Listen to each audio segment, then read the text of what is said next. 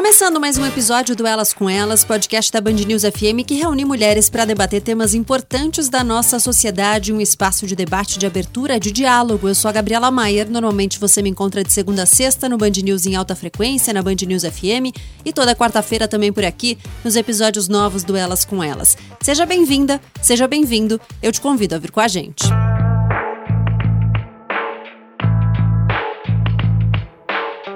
Era 17 de março de 2020 quando a primeira morte pela Covid-19 foi registrada no Rio de Janeiro. Uma trabalhadora doméstica, com 63 anos, ela percorria mais de 100 quilômetros entre a casa em que vivia e a casa em que trabalhava. E por isso, passava parte da semana no trabalho. A empregadora tinha acabado de voltar da Itália, então o país com o maior número de mortes relacionadas ao coronavírus no mundo. Quando a trabalhadora apresentou os primeiros sintomas, a patroa pediu que alguém da família dela fosse buscá-la. O quadro evoluiu rapidamente e ela morreu no hospital um dia depois.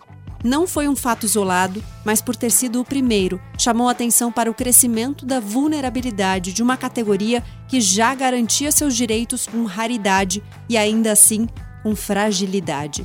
Uma categoria composta majoritariamente por mulheres, majoritariamente por mulheres negras. Num universo de mais de 6 milhões de pessoas que exercem o trabalho doméstico remunerado no Brasil, 92% são mulheres. São 5 milhões e 700 mil. E delas, quase 4 milhões são pretas ou pardas. Ainda que em 2015 as empregadas domésticas tenham conquistado o respaldo legal para receber direitos que um trabalhador contratado sob o regime CLT já tinha há décadas, de cada 10 trabalhadoras, nem três são formalizadas. E diante do crescente número de diaristas, que hoje já são um pouco mais de 40% das trabalhadoras domésticas brasileiras, o índice da informalidade tende a ser cada vez maior. No episódio de hoje do Elas com Elas, convidamos trabalhadoras domésticas e mulheres que pesquisam o tema sob diferentes recortes para nos ajudar a entender por que os serviços domésticos remunerados se configuram da forma como se configuram no Brasil e que impactos isso tem na vida das mulheres que atuam nesta área. Olhamos também para a forma como a pandemia de coronavírus provocou incômodos nos olhares para este trabalho e de que maneira as trabalhadoras domésticas foram impactadas pela conjuntura. O dado de que quase 3 milhões delas, daquele universo de 6 milhões que eu mencionei agora há pouco, dependem ou dependeriam exclusivamente do auxílio emergencial se o tivessem conseguido para atravessar esse período, já dá uma pista. Para começar a conversa, eu convido à mesa Luana Pinheiro, que explica o perfil das trabalhadoras domésticas do país e detalha a ampliação de vulnerabilidades e de violações de direitos humanos durante a pandemia. Luana também entra no tema da desproteção de diaristas e da dificuldade de fiscalizar a informalidade. Seja muito bem-vinda, Luana. Conta, por favor, quem é você. Olá, pessoal. É, meu nome é Luana Pinheiro, eu sou uma servidora pública, trabalho no IPEA, que é um instituto de pesquisa do governo federal. Sou socióloga, trabalho na área de gênero há, já há bastante tempo, sou mãe, tenho dois filhos, sou casada e é isso. Luana, eu queria te perguntar um pouco sobre o trabalho que você fez junto com outras pesquisadoras, é, que traçou um perfil do trabalho doméstico das trabalhadoras domésticas no Brasil. Queria te perguntar, é, de forma abrangente, para a gente ir recortando essa conversa aos poucos, o que vocês encontraram, que perfil foi esse que vocês encontraram e como é que vocês chegaram a ele? Bom, a gente resolveu trabalhar é, nesse estudo olhando os dados de 2016 a 2018, mas a gente já fez uma atualização para 2019 também. Então, a gente está é, trabalhando com os dados dos últimos quatro anos disponíveis da PNAD contínua, do IBGE. A nossa ideia era dar uma olhada em como o trabalho doméstico se comportou nesse momento, um momento de crise né, que a gente viveu econômica. A gente não, não pegou ainda é, nesse estudo os impactos da Covid, que são, a gente fez isso em outro estudo que a gente já também publicou, mas queria dar uma olhada em como o trabalho doméstico vinha se comportando depois de um período que foi um período que, apesar da gente continuar tendo trabalho doméstico ainda como uma ocupação muito precária, a gente tinha observado algumas melhorias na inserção dessas mulheres, né? Que é elas conseguiram avanços legislativos na garantia de direitos, na né, emenda constitucional que igualou os direitos dessas trabalhadoras, né? No, no começo da década de 2010 elas estavam é, passando por, uma, por um processo de aumento da formalização do trabalho é, melhora nos rendimentos, ainda muito precarizado, mas a gente vinha vindo observando uma melhora. E, então a gente queria olhar o que aconteceu a partir de 2016 com a crise econômica que o Brasil enfrentou, né? Então a gente olhou para o perfil do trabalho doméstico para identificar quais são características dessa ocupação e como ela vem mudando, tanto para a qualidade desse emprego. Daí a gente foi olhar é, como essas mulheres estão conseguindo se inserir e trabalhar no mercado, né? Uhum. Então, o que a gente pôde observar, eu acho que algumas coisas vale a pena a gente destacar, é primeiro que é uma ocupação que vem sistematicamente envelhecendo. Cada vez mais o trabalho doméstico é uma ocupação é, menos de jovens e mais de pessoas adultas. É, isso a gente já vinha observando ao longo dos últimos anos e a relação que a gente faz é que, bom, o trabalho doméstico ele ainda carrega muito estigma, né? Além de ser uma ocupação muito precária, ele carrega muito estigma. E aí o que a gente veio observando é que com o aumento da escolaridade nos últimos anos, é, especialmente nos anos 2000 e começo dos anos 2010, a gente viu que abriram-se outras oportunidades para as jovens meninas negras é, de, baixa, de, baixa renda que conseguiram acessar os bancos escolares e até mesmo os universitários, né? E nesse sentido, outras ocupações se abriram para essas mulheres. Então, as filhas das empregadas domésticas não tinham mais como destino ser empregadas domésticas também, né? E, e, conseguiram, então, se inserir em outros espaços que não necessariamente são menos precários. Por exemplo, telemarketing também tem muita precariedade e exploração mas não tem o estigma do trabalho doméstico, né? Uhum. Então, elas migraram muito de ocupação e o trabalho doméstico vem envelhecendo. E a gente continua observando isso é, de forma muito intensa ao longo dos anos, né? Dentro desse perfil que vocês traçaram, vocês encontraram tipos diferentes de trabalhos domésticos. Isso. O trabalho doméstico no Brasil, ele é um trabalho... Bom, primeiro ele é um trabalho de mulheres, obviamente, a gente, tá, a gente sabe isso pela nossa né, vivência em sociedade, de mulheres, de negras e de mulheres negras que vêm de origem social de camadas mais pobres, né, mais baixas. Mas o trabalho doméstico ele não é uma categoria única. Dentro desse trabalho, o IBGE consegue levantar diversas ocupações diferentes. Então, a gente tem o trabalho doméstico da trabalhadora que cuida da casa, que é essa trabalhadora que a gente está bem acostumado a, a, ver no dia a dia, as babás, é, as, a, vem crescendo ao, longo dos anos a, a, ocupação de cuidadora, então as cuidadoras de idosos, né, especialmente pelo envelhecimento populacional, né, de idosos, de doentes, pessoas com deficiência que têm algum tipo de dependência que precisem de um apoio. É, e a gente tem também o trabalho doméstico, que esse é majoritariamente exercido pelos homens, que é o trabalho de caseiro, jardineiro, motorista, né? Então são distintas é, ocupações, mas que pela nossa forma de lidar com o trabalho doméstico e pela forma como ele se constituiu, elas nem sempre são totalmente separáveis. Então, a trabalhadora doméstica que cuida da casa, quando aquela família tem um filho, ela passa a cuidar também daquela criança. E se alguém adoece, ela também cuida do, do doente. Então, a gente tem, é, eles são vários, né, são várias atividades e várias, várias formas de trabalhar, mas que muitas vezes elas são imbricadas, né? Uhum. Até pela nossa forma de lidar com o trabalho doméstico na nossa sociedade. Isso gera, na prática, né, um acúmulo de funções que a gente observa com muita frequência né, no trabalho doméstico. Sim, com certeza. Eu acho que a pandemia mostrou isso muito claramente, assim.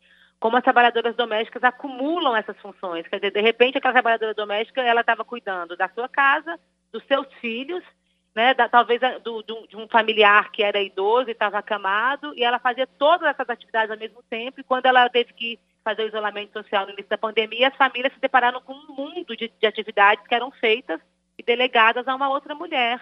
Né? Porque a gente sabe que esse trabalho de cuidado, de cuidado da casa ou das pessoas, ele ainda continua nas costas das mulheres, nas famílias, né? Mesmo com as mudanças sociais que a gente veio vendo ao longo dos anos, ele continua sendo um trabalho tipicamente feminino. E a pandemia, eu acho que mostrou claramente como as trabalhadoras domésticas acumulavam diferentes funções do espaço da, doméstico, né? E, de repente, as famílias tiveram que lidar com todas essas tarefas ao mesmo tempo. Uhum. Então, é, o trabalho doméstico remunerado, além de ser uma ocupação que paga mal, que pouco protege as suas, as suas trabalhadoras, ele é um, um, um trabalho muito exaustivo, especialmente quando ele envolve o cuidado porque de pessoas ele é um trabalho também mentalmente exaustivo, né? Porque o trabalho de cuidar não é um trabalho só de fazer as coisas. Ele é um trabalho mental, ele é um trabalho emocional, envolve um conjunto grande de emoções. É diferente quando você cuida de uma criança e quando você cuida de um idoso. É, então, ele envolve sentimentos de amor, de carinho, mas também de raiva, de cansaço, de frustração. Então, ele, ele é um trabalho que não só exige das trabalhadoras domésticas e das mulheres que os, reali que os realizam de forma gratuita, é, muito em termos físicos, mas também exige muito em termos emocionais, né? Uhum. É, antes de voltar para algumas questões que ainda tenho sobre esse perfil, queria entrar um pouco na questão da pandemia que você já trouxe é, e perguntar o que vocês identificaram é, dos efeitos né, da Covid-19 nesse trabalho. É, o que a gente identificou é que a Covid-19 aprofundou uma série de, de, vulnerabilidades que as trabalhadoras domésticas já vivenciavam. Aí eu posso falar para vocês especialmente de três vulnerabilidades que eu acho importantes. Primeiro, que é relacionado ao próprio tipo do trabalho doméstico, né? Quer dizer, o trabalho doméstico ele se dá dentro de um domicílio. As pessoas estão ali, então você está convivendo com uma família que não é a sua, que você não controla o comportamento. Está lidando com os corpos, com as secreções desses corpos, com os objetos dessas pessoas. Então, a, o, o, tipo do trabalho do, desse trabalho já é um, um trabalho que vulnerabiliza essas mulheres ao contágio. Não é por acaso que, que, por exemplo, no Rio de Janeiro, a primeira morte por Covid foi de uma trabalhadora doméstica, né, que se contaminou da patroa que tinha voltado do exterior. A primeira morte geral foi de um, de um porteiro de um prédio, né, quer dizer, todo relacionado ao trabalho de cuidados. É, então, o tipo de trabalho, ele é um trabalho que já favorece o contágio, ainda mais quando a gente fala daquelas mulheres que estão cuidando de pessoas. Muitas vezes sem nenhum tipo de equipamento de proteção individual, sem, sem, sem ter vindo, né, trans, vindo no transporte público cheio, lotado, já vulneráveis ao contágio.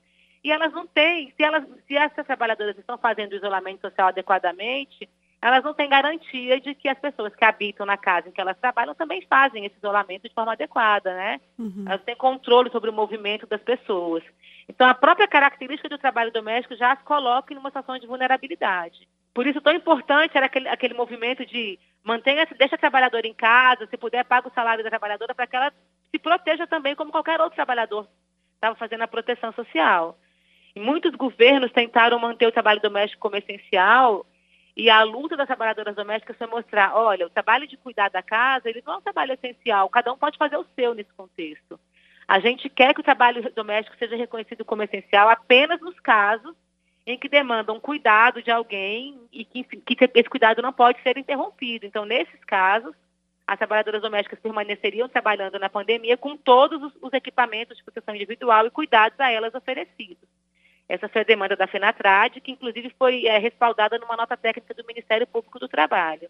Um segundo elemento de aprofundamento de vulnerabilidade nesse contexto é o fato de que o trabalho doméstico é um trabalho muito é, ele é desprotegido socialmente. O que a gente vê hoje é que menos de 30% das trabalhadoras domésticas têm carteira de trabalho assinada. Que foi, ao longo desse, desse estudo que a gente fez, a gente percebeu que de 2016 para cá, essa, essa proporção vem caindo. Vinha aumentando até 2016 e de 16 para cá ela começou a cair novamente a, a, a cobertura né, é, das trabalhadoras domésticas pela assinatura da carteira.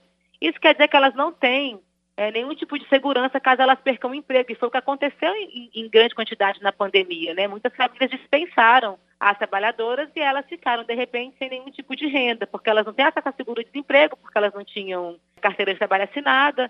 Se ficassem doentes, também não tinham acesso ao, seguro, ao auxílio-doença, porque não tinham a formalização né, frente à Previdência.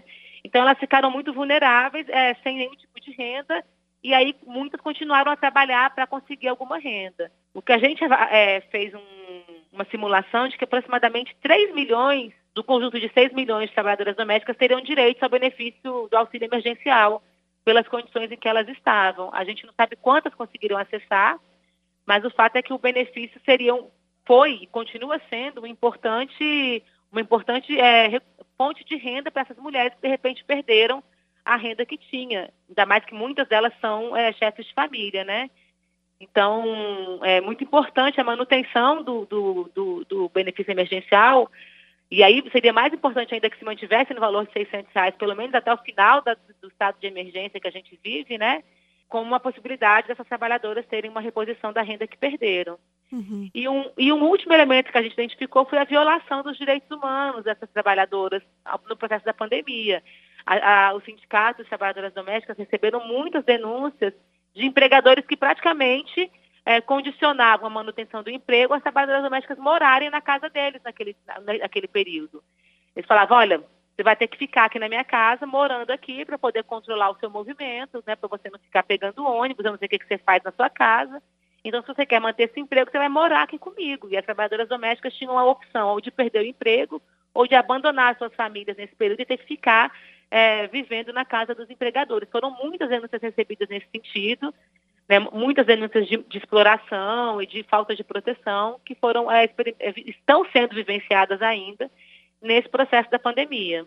O segundo elemento que você traz, ele tem é, direta relação com uma próxima questão que nos traz de volta para o perfil, que é que, que nível de informalidade né, vocês encontraram e de que maneira essa informalidade reflete as desigualdades que vocês pontuam em vários momentos. Uhum. É, o que a gente percebe, bom, o emprego doméstico, acho que é importante a gente colocar, ele é, uma, ele é como se juntasse em um corpo de uma trabalhadora um, tripé de desigualdades que estrutura o nosso país, que são as desigualdades de gênero, as desigualdades de raça e as desigualdades de classe, né? Não por acaso é uma ocupação de mulheres, negras e pobres, né? Ele junta as heranças escravocratas da nossa sociedade, ele junta é, as heranças patriarcais da nossa sociedade, ele junta, ele, ele necessita de uma desigualdade de renda muito grande que permita que uma pessoa física possa pagar o salário de uma outra pessoa. Quer dizer, você precisa ter uma desigualdade é, de renda grande para que, que esse trabalho possa existir, né? Uhum. É, então, o que a gente percebe é que, a, é, em termos da proteção social, é importante destacar, para entender um, também um pouco o nível de, e o perigo que a gente tem pela frente para enfrentar, é que a gente tem uma proteção social muito baixa do trabalho doméstico. Então, hoje está menos de 30%. Quer dizer, de cada 10 trabalhadoras, nem 3 são formalizadas. Quer dizer, o, o, elas não têm a assinatura da carteira. Quando gente, elas têm a possibilidade de sozinhas irem fazer uma contribuição para a Previdência Social ou aderir ao MEI como microempreendedoras individuais, que a gente sabe que não são, porque tem toda a relação né, de habitualidade no domicílio, tem toda a relação de hierarquia com o empregador. Mas, enfim, muitas acabam aderindo, é, as diaristas têm crescido muito, como têm aderido muito ao MEI como forma de se protegerem, né, um pouco. Ainda que não tenham direitos trabalhistas quando você adere ao MEI, né? porque você não estabelece uma relação de trabalho. Uhum. É, mas a gente continua com um nível de proteção muito baixo e, e, e, a gente tem uma dificuldade muito grande que é a da fiscalização da, desse trabalho. Né? Essas trabalhadoras estão eternamente desprotegidas e informais no mercado e a, a fiscalização para garantir o cumprimento dos direitos que essas trabalhadoras têm é muito falha, com o discurso de que é o trabalho se dá no espaço doméstico, o espaço doméstico é inviolável. Mas a gente já avançou nessa discussão, por exemplo, quando a gente aprovou a Lei Maria da Penha, que trata da violência doméstica e familiar contra a mulher. Então, existem, existem alternativas para que a gente possa pensar a formalização sem romper a ideia da inviolabilidade do lar, mas também sem considerar isso como uma questão absoluta, que esconde no, espaço doméstico uma série de explorações, né? Uhum. E é importante notar que vem crescendo muito ao longo dos anos, vem mudando um pouco o formato do trabalho doméstico oferecido às famílias, que é a passagem do modelo da mensalista para o modelo da diarista. Hoje, a gente já, já consegue ver que mais, mais, ou menos 40%, um pouco mais de 40% dessas trabalhadoras domésticas no Brasil, elas já são diaristas. O que, que, o que é uma trabalhadora diarista? Segundo a nossa legislação, é, é aquela trabalhadora que, que vai até duas vezes na semana na casa de uma pessoa, por, é, ela, ela, frequenta aquela, aquela, aquela casa que é emprega, até duas vezes por semana. Se ela vai até duas vezes, a, a, o empregador não precisa formalizar nenhum vínculo de trabalho com ela. Se ela passa aí três vezes, aí é obrigatória formalização de vínculo. Então, se não é obrigatória formalização de vínculo, obviamente que são poucos aqueles que assinam carteira né, dessa trabalhadora. Então, elas estão muito mais vulneráveis e muito mais desprotegidas do que as trabalhadoras domésticas mensalistas. E é essa categoria que tem crescido ao longo dos anos e cada vez crescido mais. Uhum. Então, é importante olhar para esse grupo, porque há, há um movimento da mensalista para diarista achando que, bom, como diarista eu vou ganhar mais, eu vou ter uma relação mais profissional de trabalho, eu vou conseguir controlar melhor o tempo. E o que a gente observa pelos dados é que, de fato, se a gente olhar a renda hora da diarista, ela até é uma renda maior que a da mensalista, ok. Mas a diarista não consegue preencher a agenda dela todos os dias da semana Então, no final do mês, a renda da, da trabalhadora diarista acaba sendo mais baixa que a renda da mensalista. E ela não tem a, a contribuição para a Previdência, ela não tem, né, ela tem toda a proteção enfim, para o futuro e para eventualidades que ela não possa trabalhar. Então, ela, ela não está não tá tendo nem as vantagens que você teria se você assinasse uma carteira e tem todas as desvantagens desse, desse processo da informalidade e da remuneração que acaba sendo no final do mês mais baixa para as diaristas do que para as diaristas do que para as mensalistas, diferente do que a gente pensava, né? Do que a gente pensa no senso comum, que a trabalhadora diarista faz muito mais em termos de salário do que faz a mensalista. Quem consegue fazer é exceção. É exceção. A média, quando a gente olha a média, é, a, a, maior parte não consegue fazer. E a PNAD pergunta, a Pesquisa Nacional por Amostra de Domicílios do IBGE, ela pergunta para a pessoa se ela gostaria de trabalhar mais horas do que ela já trabalha. E um terço das diaristas responde que gostaria e está disponível para isso. A gente queria trabalhar mais, está disponível, mas não consegue preencher a agenda. Uhum. Especialmente no momento de crise econômica, é ainda mais difícil, né? Mas isso a gente já vem, já vem vendo, já mesmo em outros momentos, esse é um processo que acontece. A renda média delas no final do mês acaba sendo mais baixa do que a renda média das mensalistas. E qual é o preço desse trabalho, do trabalho doméstico no Brasil? O trabalho doméstico no Brasil continua sendo um, trabalho que paga menos do que o salário mínimo, mesmo, mesmo a gente falando de, de dados de 2019, de 2018.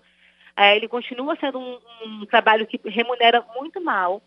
As trabalhadoras que mais vão conseguir, é, que são mais bem pagas, são as diaristas com carteira. Essas têm uma remuneração mais elevada, mas são absolutamente minoritárias no nosso contexto social. Diaristas com carteira, se eu não me engano, respondem por 9%, ou um pouco menos que isso, é, no, nosso, no nosso contexto social. Então, são as, as que melhor recebem, aí ultrapassam a, o salário mínimo, mas são muito poucas. Também passam o salário mínimo as mensalistas com carteira. Quem tem carteira assinada vai estar recebendo sempre, né, pelo menos o salário mínimo. Mas as que, as que, re, que recebem pior são as diaristas sem carteira, né, pelo, pelo que a gente acabou de conversar. Então, ainda é um, um, um trabalho que remunera mal, né, e, e, que tira muito das trabalhadoras, né, exige muito das trabalhadoras e, e, e devolve pouco para elas em termos de renda, em termos de renda e de proteção social. Luana Pinheiro, muito obrigada por conversar com a gente aqui e até mais. Obrigada a vocês, um grande abraço. Quem senta na mesa do Elas com Elas agora é Verônica Oliveira, que compartilha sua experiência como trabalhadora doméstica. Ela está lançando o primeiro livro, Minha Vida Passado a Limpo, cujo subtítulo é também um pouco do que ela divide por aqui. Eu não terminei como faxineira, eu comecei. Sua visão deste trabalho e os estigmas que o rondam estão nessa conversa de agora. Um prazer te receber, Verônica. Seja bem-vinda. Vou pedir, por favor, para você se apresentar. Obrigada pelo convite, em primeiro lugar. E eu sou criadora de conteúdo para as redes sociais, mas antes disso eu trabalhava como faxineira. É, eu queria começar te perguntando, eu sei que você já respondeu essa pergunta muitas vezes, inclusive vi várias entrevistas suas, mas é inevitável que eu te pergunte como você foi trabalhar como faxineira, por que você fez essa opção, como foi esse seu caminho? Eu, na verdade, a, o trabalho com, com, limpeza era uma coisa que eu sempre, na verdade, o trabalho não, mas a limpeza sempre foi uma coisa muito presente ali. Eu tenho realmente diagnosticado o, o toque. Então, eu sou uma pessoa que dentro da minha própria casa eu gostava muito de, de limpar e de organizar as coisas, mas nunca tinha pensado em trabalhar com isso. E eu venho do, do call center, trabalhei sempre como operadora de telemarketing, foi o único trabalho que eu tive na, na vida. A empresa onde eu trabalhava faliu e na falência dela eu fui trabalhar em uma outra empresa onde eu ganhava cerca de três vezes menos do que na, na empresa anterior. E aquilo foi mudando o meu, o meu padrão de vida de, de uma forma que eu acabei adoecendo mesmo. Eu desenvolvi síndrome do pânico, uma depressão grave e fui afastada por. Eu tive uma licença médica depois de uma tentativa de suicídio. Por conta disso, eu trabalhava muito e não tinha a menor condição de, de cuidar ali da minha família o retorno era praticamente nulo, assim.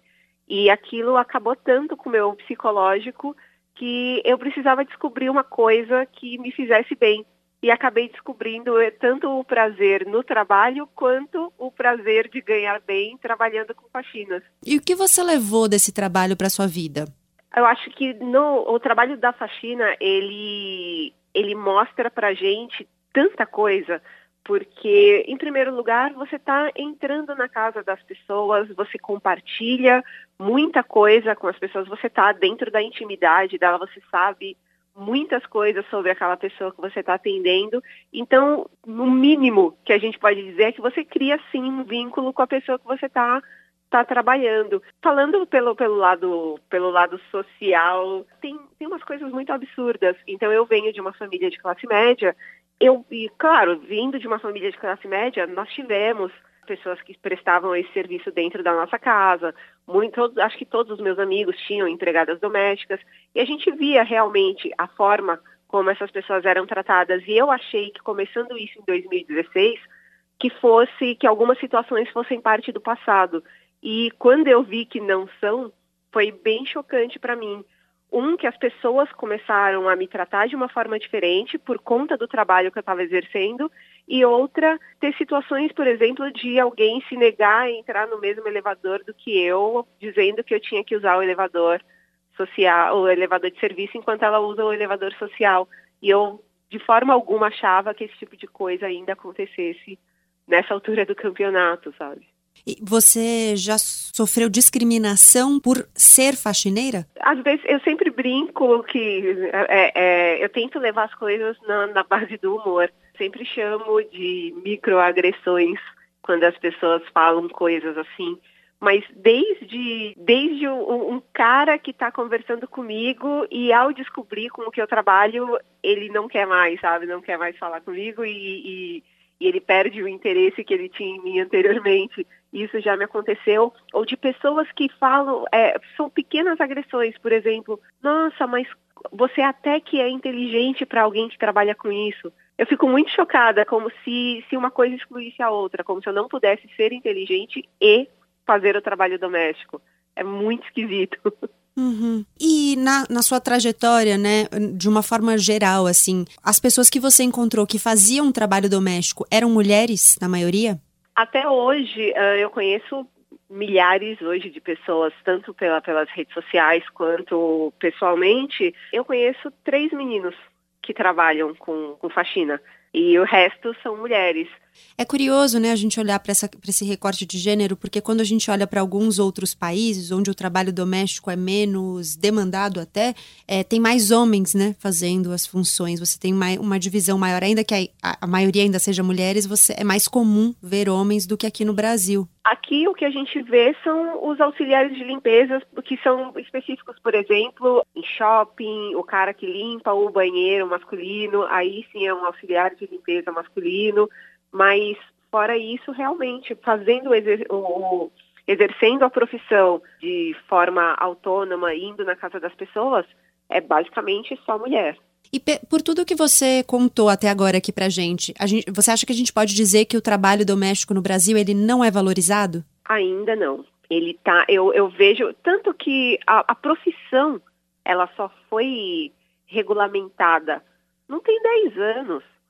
É, então antes basicamente não era visto como um trabalho. E eu sempre comento que se as pessoas pudessem não pagar por isso, elas não pagariam. Quando a gente vê ofertas de ofertas de emprego pedindo para que as pessoas façam cinco, seis, sete atividades diferentes entre jardinagem, cuidar de cachorro, cuidar de criança, lavar, passar, cozinhar e falar que a pessoa vai fazer isso por 900 reais é uma coisa surreal. É, não existe um, um escopo de trabalho, não existe uma, uma, regra. Tem pessoas que entram sete horas da manhã e saem sete horas da noite para ganhar 45 reais em alguns estados brasileiros.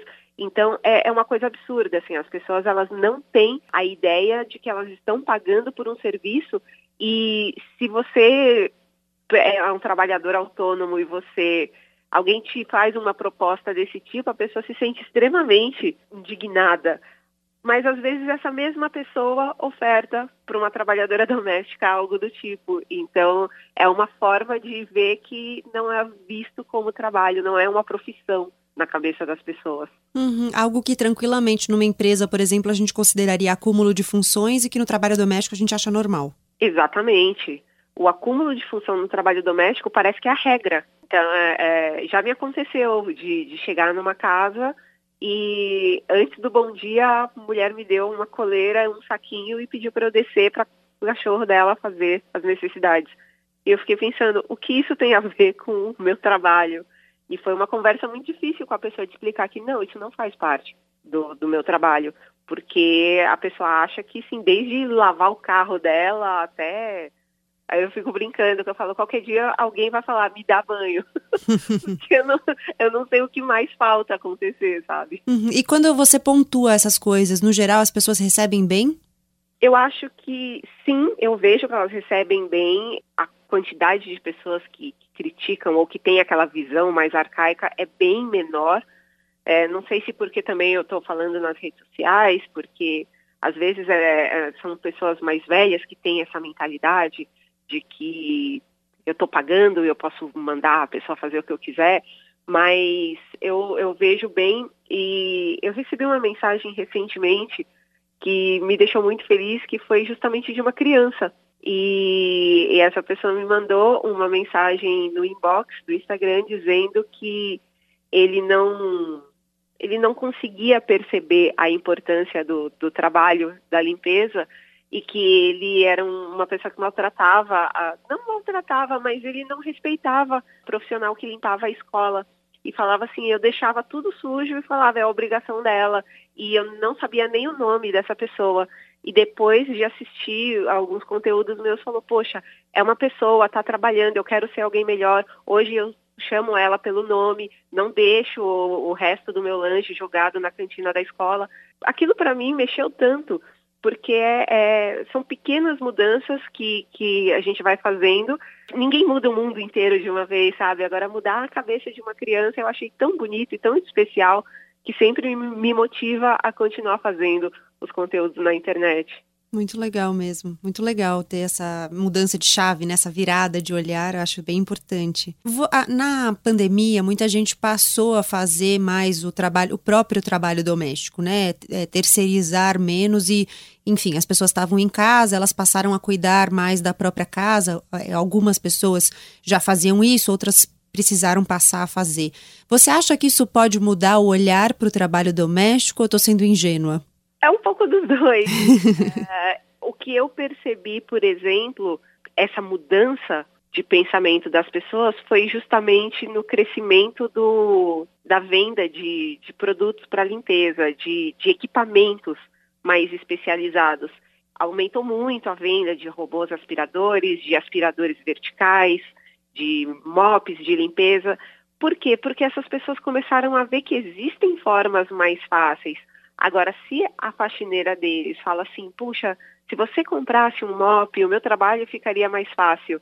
E a pessoa fala, poxa, mas uma vassoura custa 10 vezes menos, você pode trabalhar com o que tem aí. Agora, na hora que ela faz e ela percebe essa diferença, uau, explodiu a venda do, dos equipamentos. Uhum. Então, foi uma forma que eu, que eu vi das pessoas começarem a entender que existem formas mais simples de se manter a, a sua própria casa limpa e que existe um, um, jeito de deixar esse trabalho mais, mais suave. Então, uhum. eu fico pensando se essas pessoas, quando agora já já já está bem bem bastante pessoas já tá a galera já está retornando a trabalhar mas se a forma de, de, valorizar esse trabalho depois de você passar a fazer eu espero do fundo do coração que melhore sim apesar da gente saber que Durante a pandemia, por exemplo, a primeira morte no Rio de Janeiro foi de uma, uma empregada doméstica que não foi liberada do trabalho. Uhum. Então, são, são dois lados da moeda que me fazem pensar muito ainda sobre isso. Você acha que a gente tem melhorado na maneira de enxergar o trabalho doméstico, de reconhecê-lo como um trabalho de fato? Eu acho que sim. É uma mudança muito lenta e gradual, mas eu vejo que está acontecendo. Então, já eu acho que quanto mais as pessoas falarem sobre isso e quanto mais as próprias trabalhadoras domésticas começarem a, a, a se impor também, isso também é muito importante. Para que pra, tem, tem que se exigir o respeito, porque senão as coisas vão, não mudam. Eu vi algumas entrevistas suas, como eu falei no início, algumas eram mais antigas, outras mais recentes, em que você falava que algumas pessoas te perguntavam no início: ah, você não tem vergonha de trabalhar como faxineira? Essa é uma pergunta que as pessoas ainda ouvem? Sim, e, uh, e muitas pessoas elas falavam até que trabalhavam com outras coisas para não para não ter que falar que faziam faxina. Eu lembro, a primeira vez que me perguntaram isso foi uma pessoa que era caixa de, de banco. Eu falei, você tem vergonha de pegar no dinheiro dos outros? Eu falei, claro que não. Eu falei, então, eu também não tenho vergonha de limpar a casa dos outros. É, são, são serviços e são importantes. E eu não, não entendo muito de onde vem essa, essa ideia de que é um trabalho vergonhoso. E eu li uma vez nas redes sociais que não que era impossível alguém que limpa a privada sentir orgulho do próprio trabalho. E eu pensei, poxa, provavelmente quem fez esse comentário nunca limpou uma privada, porque quando você termina de fazer o seu trabalho e você vê que fez bem feito, é tão gostoso, é tão prazeroso, não é possível que a pessoa não não não sinta orgulho do trabalho que ela faz. E eu sou a pessoa que depois que termino de limpar, eu fico meio desfilando pela casa, olhando e falando, nossa, parabéns. Arrasei. É. Seu, os seus conteúdos, os vídeos, os posts que você faz nas redes sociais, é, aliás, as pessoas te encontram como arroba faxina boa, né? Isso, arroba faxina boa, Twitter, Instagram, Facebook. É, o conteúdo que você produz ali, quem são as pessoas que interagem com você? São pessoas de perfis diferentes? Você mencionou até uma criança, né? Achei muito legal, mas quem são essas pessoas que estão ali dispostas a ler esse conteúdo, dispostas a pensar sobre o que você está colocando ali? Eu fico muito, muito impressionada com a diversidade do meu público. Então tem ali, é um público eixo Rio-São Paulo, majoritariamente, mas não é, as pessoas costumam pensar que o meu público é formado por trabalhadoras domésticas. Não é, tem muitos trabalhadores e, e prestadores de serviços em geral, mas tem, eu, e eu morro de tem muitas pessoas que eu sou bem fã, tem artistas, tem pessoas famosas, e tem muitas pessoas de classe média alta, pessoas que são, na verdade, os que contratam né, o serviço. E essas pessoas também me contam muito sobre a forma como elas passam a, a encarar a interação delas com quem, com quem elas contratam, e é bem interessante quando a gente abre esse, esse diálogo. Então, são muitas pessoas diferentes, a faixa etária é mais ou menos parecida com a minha, ali uma galera entre 25 e, e 39 anos, mas, mas são pessoas de, de lugares muito diferentes, de realidade socioeconômica muito diferentes, e eu fico bem impressionada do mesmo conteúdo ser tão abrangente a ponto de ter tanta gente ali diferentona participando junto comigo. Legal. E queria terminar te perguntando como é que você acha que a gente pode avançar, como é que a gente que você acha que a gente pode garantir uma, um olhar de dignidade para todas as pessoas, inclusive para as trabalhadoras domésticas que, como a gente falou aqui, ainda não são valorizadas como deveriam. Eu acho que quando o, o, o primeiro exercício que a gente tem que fazer é o que seria de mim se eu não tivesse essa pessoa me ajudando. Eu pensei muito nisso durante a pandemia, quando a, alguém pode falar assim: faz 90 dias que eu não saio de dentro de casa. As coisas continuam acontecendo para você. Você não, não, simplesmente se tranca e, e esquece o mundo lá fora.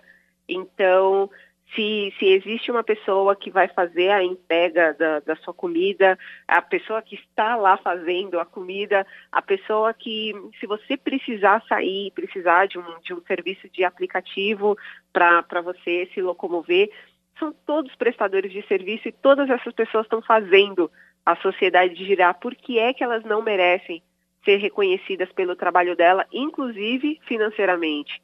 Então, à medida em que a gente faz esse exercício de prestar atenção no quanto a nossa vida depende do, do, trabalho dessas pessoas e que essas pessoas também têm a família delas e elas também contratam serviços, sabe? É uma roda que, que funciona para todo mundo. Eu, eu sempre falo, muitas pessoas que trabalham, tem muitas babás que saem para cuidar ali, vai, ela sai da periferia, vai cuidar do filho de alguém de, de classe média alta num bairro nobre. Essa pessoa, às vezes, ela tem filhos e ela paga alguém da periferia para ficar na casa dela com o filho dela. Então, ela está abdicando também da, da participação dela com, com a família dela para garantir o sustento dessa família. Então, por que não pagar bem para essa pessoa? São, são pequenos exercícios que a gente pode fazer para mudar a forma de contratar esses serviços e de tratar essas pessoas. Tem muita barganha? O tempo todo. E, e às vezes eu vejo, por exemplo, uma pessoa que claramente ela gasta às vezes o equivalente a um salário mínimo em um final de semana no rolê e essa pessoa fala, puxa, é tão cara a faxina, você não pode me dar um descontinho de 50 reais? Esses 50 reais vai fazer uma diferença tão grande na vida da pessoa que está fazendo esse, esse trabalho. 50 reais no mercado quando você tem um filho faz uma diferença tão grande. Então, e muitas pessoas aceitam porque precisam daquele trabalho, aí fala naquele momento, puxa, vai, vou dar esse desconto. E depois aquilo impacta na renda dela e impacta no, no planejamento mensal dessa pessoa. É, e acontece o tempo todo. E é bem frustrante porque você vê, você está dentro da casa da pessoa, você vê a condição de vida dela e você sabe que ela não precisava pedir esse tipo de coisa. Verônica Oliveira, obrigada, muito obrigada por conversar aqui com a gente. Até uma próxima. Muito obrigada, foi demais.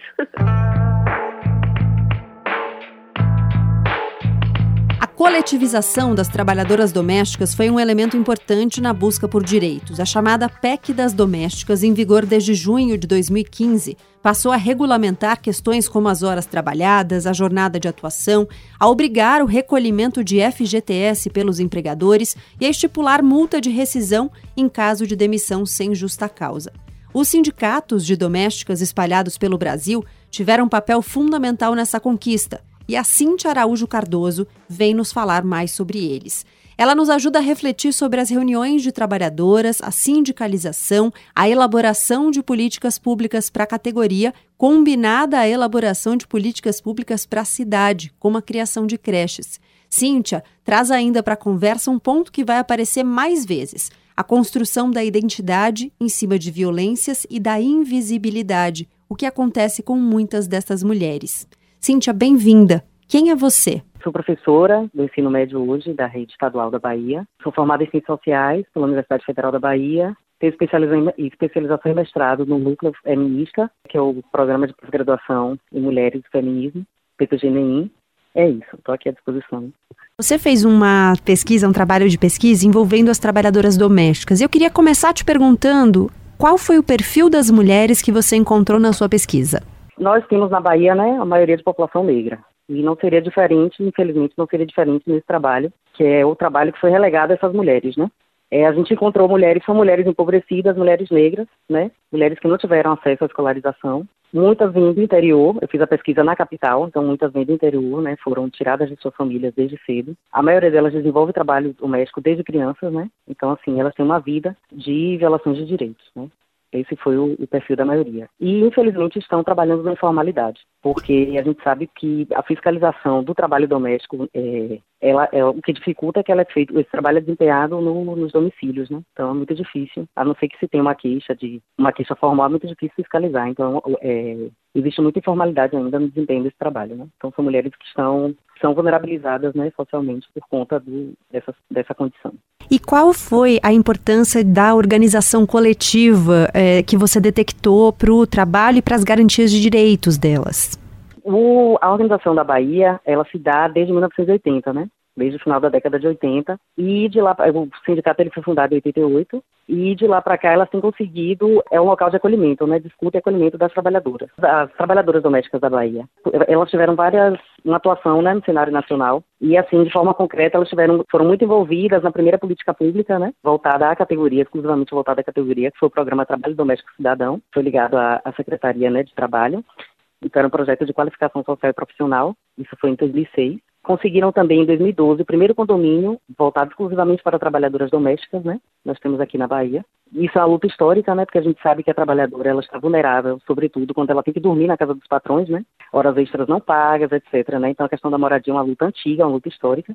E a organização das trabalhadoras domésticas também luta pela inclusão, pelo acesso à educação, né? Desde a ampliação das creches, que é uma coisa muito importante para as trabalhadoras, né? Que não tem que deixar seus filhos, quanto a escolarização de mulheres adultas, como também o acesso à universidade, né? Que a gente sabe que do governo Lula para cá, a gente teve ampliação, né? Através das cotas, né? Ampliação do, do acesso da população vulnerabilizada, e aqui na Bahia é uma população de maioria negra, e a gente teve ampliação desse acesso às universidades. Então, o sindicato ele tem lutado, né, através de parcerias com a Secretaria Estadual de Trabalho, etc., né, para essa inclusão.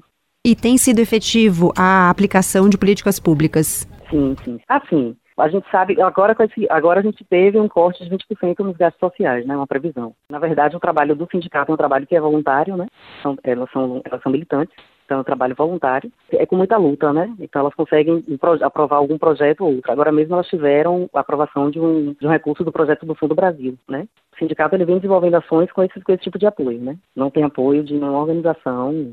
E os movimentos sociais, de uma maneira geral, você acha que eles têm um olhar inclusivo para as trabalhadoras domésticas? A pauta da luta por direitos das trabalhadoras domésticas está contemplada em outros movimentos? Coincidentemente, as trabalhadoras, elas, no início, né, do, a história da Organização das Trabalhadoras da Bahia, né, que se confunde com a história do Sindicato da Bahia, logo no início, Creuza, né, e outras fundadoras, Creuza Maria Oliveira, que é a nossa liderança maior, ela foi filiada ao MNU, ela foi filiada ao MNU e ela continua até então, né, que é o movimento que é o Movimento Negro Unificado Núcleo Bahia. Então, isso a gente não tem, eu não diria, enquanto pesquisadora, não separaria se o movimento social apoia ou não, porque ela já vem dessa, dessa, dessa somatória de participação em movimentos sociais, né? Então, hoje elas ampliaram essa participação, elas participam para além do MNU, elas coordenam o grupo, tem os representantes coordenando o grupo de mulheres do MNU, na rede de mulheres negras, né? E em outros movimentos. Então, geralmente, movimentos de mulheres negras, né? Dialogam. Certa vez eu tive relatos durante a pesquisa de que, por exemplo, elas, elas ainda se sentem um pouco preteridas, porque não são acadêmicas e tudo mais. Mas elas estão inseridas no movimento social, né? Uhum. Tem dialogado bastante com o movimento social. Você mencionou o sindicato como um espaço de acolhimento, até de proteção, né, a essas mulheres. Quando você fala nesse acolhimento, você está falando de queixas, de violências, do que exatamente? Queixas de violências, sobretudo violação de direitos trabalhistas, né? Por exemplo, a gente vê muito, eu ouvi, né, durante a observação participante que foi feita pela minha pesquisa, a gente ouvia muitos casos de, ah, a patroa disse que eu roubei quer me botar para fora, por justa causa. Então, assim, o espaço de acolhimento, elas fazem cálculo trabalhista, elas acompanham quando se tem audiência é, no Ministério do Trabalho, né, sempre que possível, porque são poucas pessoas e é trabalho voluntário. Mas é, as trabalhadoras, elas têm um suporte no sindicato. Infelizmente, são poucas as mulheres sindicalizadas, né, por conta da própria dinâmica do trabalho. Geralmente, elas trabalham de segunda a sábado, meio-dia, né? E aí ela só tem o, ela só tem o domingo, né, para descanso.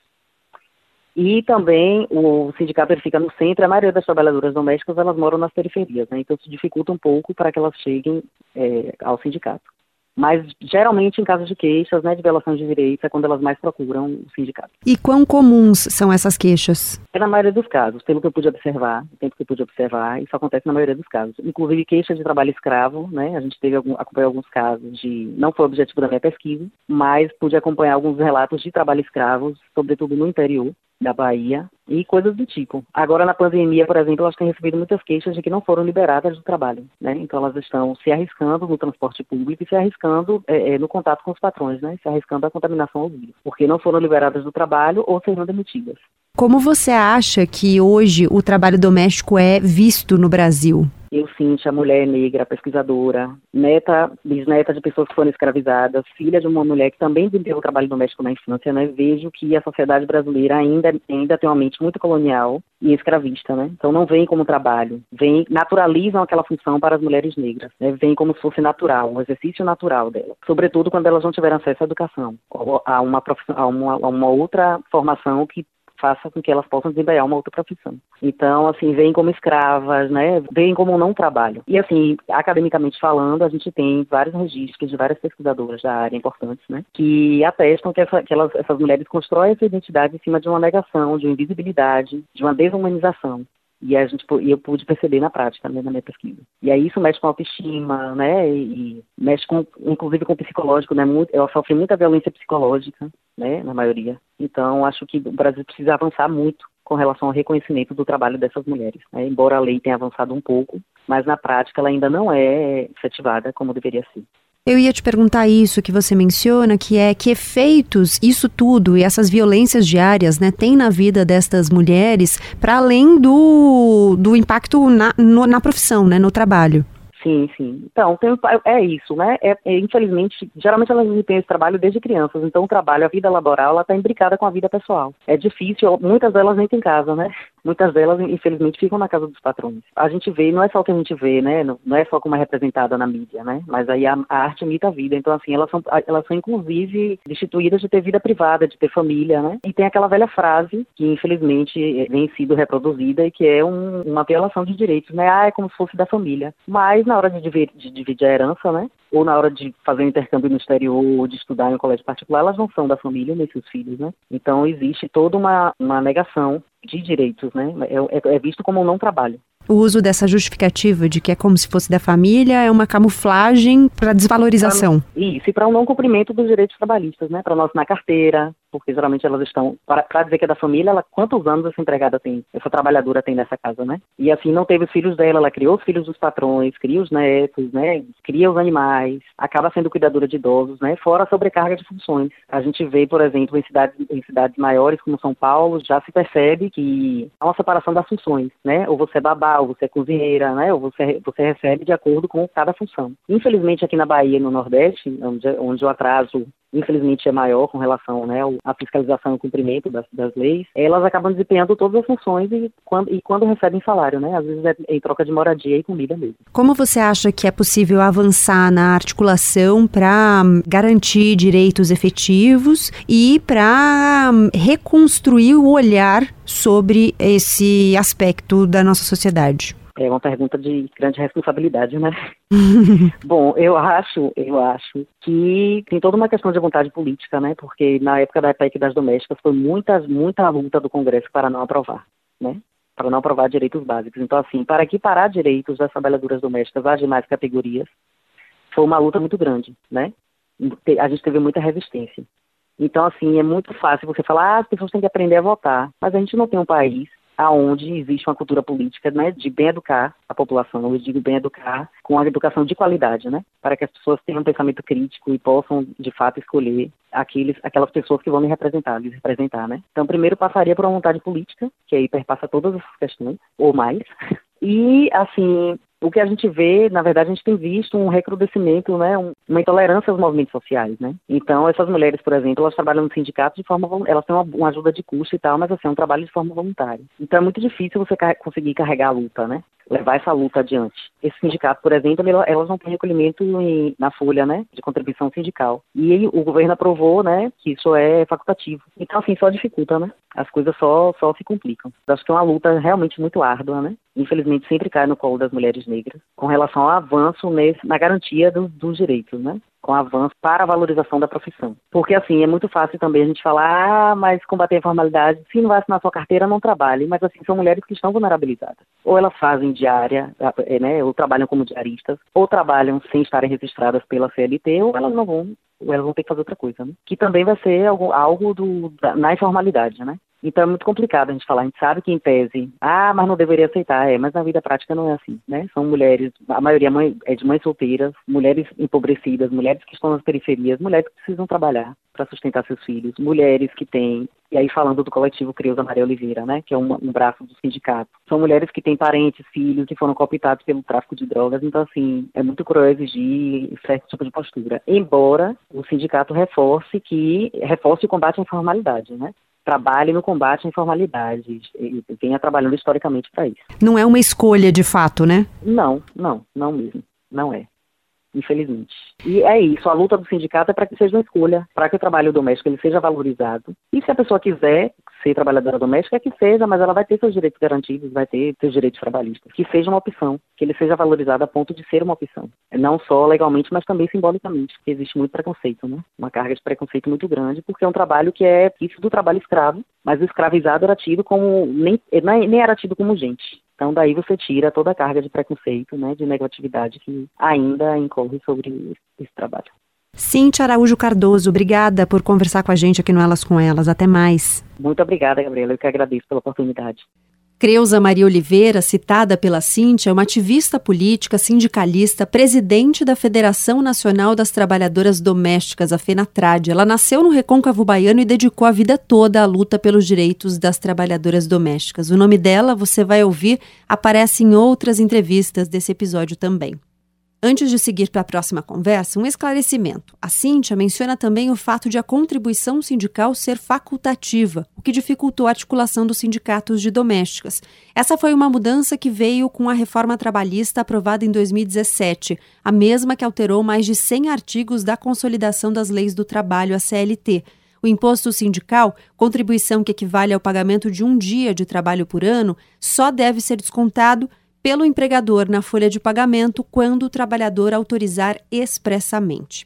Contextualizada essa informação, vamos seguir na atuação dos sindicatos. Para entender melhor a atuação das organizações, o trabalho delas, Janaína Mariano de Souza traz a perspectiva dela para a mesa do Elas com Elas. Ela fala também sobre a realidade das trabalhadoras neste momento de pandemia e sobre as suspensões de contrato durante este período. Oi, Janaína, seja bem-vinda. Se apresenta, por favor. Oi, tudo bem? Então, eu sou Janaína, sou presidente do sindicato né, das empregadas domésticas da Grande São Paulo e também da Federação do Estado de São Paulo. Janaína, queria começar te perguntando o seguinte: a gente pode afirmar com tranquilidade que a maioria absoluta dos trabalhadores domésticos são mulheres? Sim, sim, é formada por um número bem grande de, de mulheres. A maioria são mulheres, sim. Tem também os homens, mas a maioria são mulheres. E, no geral, os homens que, que fazem trabalhos domésticos ocupam funções diferentes das mulheres? Como isso funciona? São motorista, cozinheiro, copeiro. Sim, caseiro é o que é um número maior também, que são pela são homens. Uhum. Eu acredito que é mais ou menos isso mesmo. E as mulheres? É, babá, é, empregada doméstica, cozinheira, governanta, passadeira. Então, tudo, tudo se engloba na, na categoria de doméstica. Eu queria que você nos ajudasse a entender qual é o cenário das trabalhadoras domésticas hoje no Brasil. O que as trabalhadoras domésticas têm de direito? O que mudou nos últimos anos, né? A gente acompanhou em 2015 a sanção da como ficou conhecida, a PEC das domésticas. O que mudou nesses últimos anos? Como tem sido o trabalho doméstico? Como ele tem sido tratado do ponto de vista dos direitos, né, das garantias das trabalhadoras? Olha, hoje a doméstica ela tem direito ao fundo de garantia, seguro-desemprego, tem direito ao registro, né, o registro em carteira.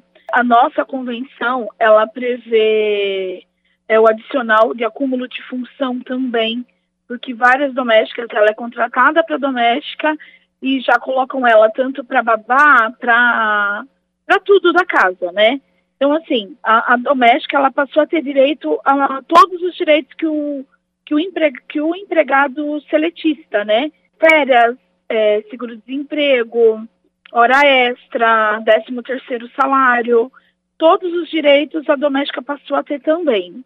Quando a PEC das domésticas foi sancionada em 2015, esses direitos ficaram garantidos, né? Você vê é, facilidade para que eles sejam cumpridos ou ainda há resistência no cumprimento deles? Não, não, assim, é uma pouca, é uma minoria que ela tem, tem o, o reconhecimento. Tanto que se você for hoje ver, o número de empregada doméstica com registro em carteira é muito pequeno. O empregador ele ainda não assimilou, ele ainda não entendeu os direitos que, a, que as domésticas possuem. Tanto que ainda o número de empregada doméstica que vive na informalidade, na informalidade é muito grande. É um número muito grande.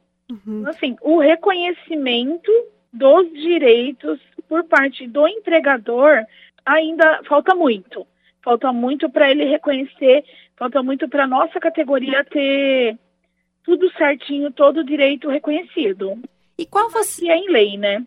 E qual você acha que é a dificuldade de, desse reconhecimento? Porque os outros trabalhadores, quando são registrados, eles têm essas garantias. Por que a dificuldade de reconhecer no caso dos trabalhadores domésticos, das trabalhadoras domésticas? Olha, então, o que, que a gente vê? Que o, a dificuldade que, que o empregador tem de entender é pela doméstica trabalhar na, é, na residência deles. Parece que por trabalhar em residência, trabalhar, né, ter um trabalho assim para pessoa física na casa, ela não precisa ter o registro em carteira. Tanto que se você pegar, ainda tem empregada domésticas, empregada doméstica que ela não tem direito, que ela não, não tem o, o a, vale alimentação, o empregador ele não serve, não, não, que não fornece alimentação para sua doméstica. Então, assim, a gente percebe o quê? que parece que para o empregador, a empregada doméstica ela não é que nem um seletista, né? Não seguir a CLT por a gente ter a nossa própria lei, eles não entendem que a doméstica tem que ter o reconhecimento. Uhum. É bem é... difícil. E como é o tratamento às trabalhadoras domésticas? Vocês recebem muitas queixas de algum tipo de violência ou de é, negligência à, à trabalhadora? Então, ainda tem. Ainda tem aquele aquela coisa que a gente fala, né? Do empregador com a doméstica ter aquela é, a dificuldade de tratar a empregada doméstica bem. Eles acham que porque ela está aí, está pagando um salário, ela é obrigada a fazer tudo na casa, ela é obrigada a não cumprir horário, a não cumprir regras. Então, assim, a gente vê que o número de empre... os empregadores, eles ainda tratam a doméstica como simples, é como o caso lá do, do menino que a mãe levou, da babá que levou o menino para trabalhar com ela, que caiu do, do prédio. É bem aquilo ali, né? Ah, é filho de empregada doméstica, então a gente pode fazer o que quer. Então a gente vê que ainda essa parte do preconceito ainda é grande, ainda tem a doméstica que ela não pode subir no elevador do tem que ser pelo elevador de serviço. A gente recebe é, denúncias ainda de domésticas que são menosprezadas no trabalho, uhum. são insultadas, assim, é um número bem grande ainda. Uhum. Ainda tem essa dificuldade. E essas queixas chegam até vocês diretamente pelas trabalhadoras? Pelas trabalhadoras. E como é a atuação do sindicato? Normalmente, quando o que, que acontece? Quando elas vêm até nós, elas vêm para tirar dúvida, a maioria vem para cálculos. Quando elas vêm, essa, essa reclamação, a maioria vem para nós quando elas são dispensadas. Aí elas vêm, elas falam, olha, sofri isso, sofri, meu empregador me tratou, me tratou mal. Que a gente, a gente só pode tomar alguma parte quando se tem alguma alguma comprovação, que é algum, alguma, alguma mensagem que o empregador encaminha para ela, onde ele é, ele é áspero, onde ele está tratando ela mal, aí numa ação a gente consegue incluir isso daí. Sem provas, não tem muito o que a gente está fazendo. Nem o Ministério Público, mesmo que vira e mexe, encaminha para nós denúncias que che chegam a eles, pode ser feito alguma coisa, porque é pessoa física, né? Não tem como a gente estar tá invadindo a casa dela para estar tá fazendo alguma coisa. A gente tenta entrar em contato com o entregador, tenta conversar com ele para que não se não aconteça isso. Mas a maioria das vezes elas não, não deixam a gente fazer alguma outra coisa quando é denúncia de doméstica que ainda está trabalhando, porque elas têm ainda aquele medo, né? Ah, se eu for no sindicato, se eu for reclamar, meu empregador vai me mandar embora sem direito algum. Ainda tem esse essa dificuldade delas, né? Elas têm ainda essa, essa, esse medo. É raro que tenha essas provas que seja possível fazer denúncia nesse sentido? Sim, é raro, porque o que, que, que acontece? Muitas domésticas, elas não sabem que uma gravação, que uma mensagem serve para uma prova. Então, tanto que quando elas vão, vão até nós, que tem casos que vão até nós, e está acontecendo, elas estão trabalhando ainda. A gente sempre pede, olha, tenta gravar, tenta uma mensagem, salvar, é, não apague se você tem alguma coisa, porque aí sim consegue para a prova, mas é, é bem difícil. Muitas pensam que não serve para uma prova, né?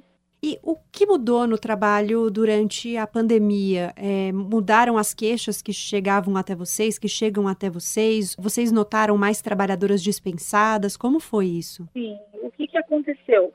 Para nossa categoria, no início da pandemia já foi, quanto para uns ainda estava no nosso, como que vai ser dos outros trabalhadores, para a nossa categoria foi bem difícil. A gente viu muitas domésticas sendo pensadas, né? Não indo trabalhar, mas assim, o empregador não dando nenhum respaldo para ela. Você vai embora, você vai para casa, sem a doméstica saber o que, que, o que, o que eu vou receber, como vai ficar. Para nós, no início da pandemia, já foi bem tumultuado, porque elas entravam em contato com a gente, olha, fui meu empregador me dispensou, não me informou o que, que vai acontecer, não sei, só, só me mandou embora para casa. Então a gente se viu bem a nossa, para a nossa categoria, a pandemia fez um, um estrago maior. E tanto que até agora, ainda por mais que falam que tudo está se voltando, está voltando ao normal, para nós ainda não. Para nossa categoria não tá, não tem nada voltando ao normal. Muitas domésticas estão tendo seu contrato suspenso ainda, agora com, com que pode ser até 31 de dezembro, todo dia está chegando para nós.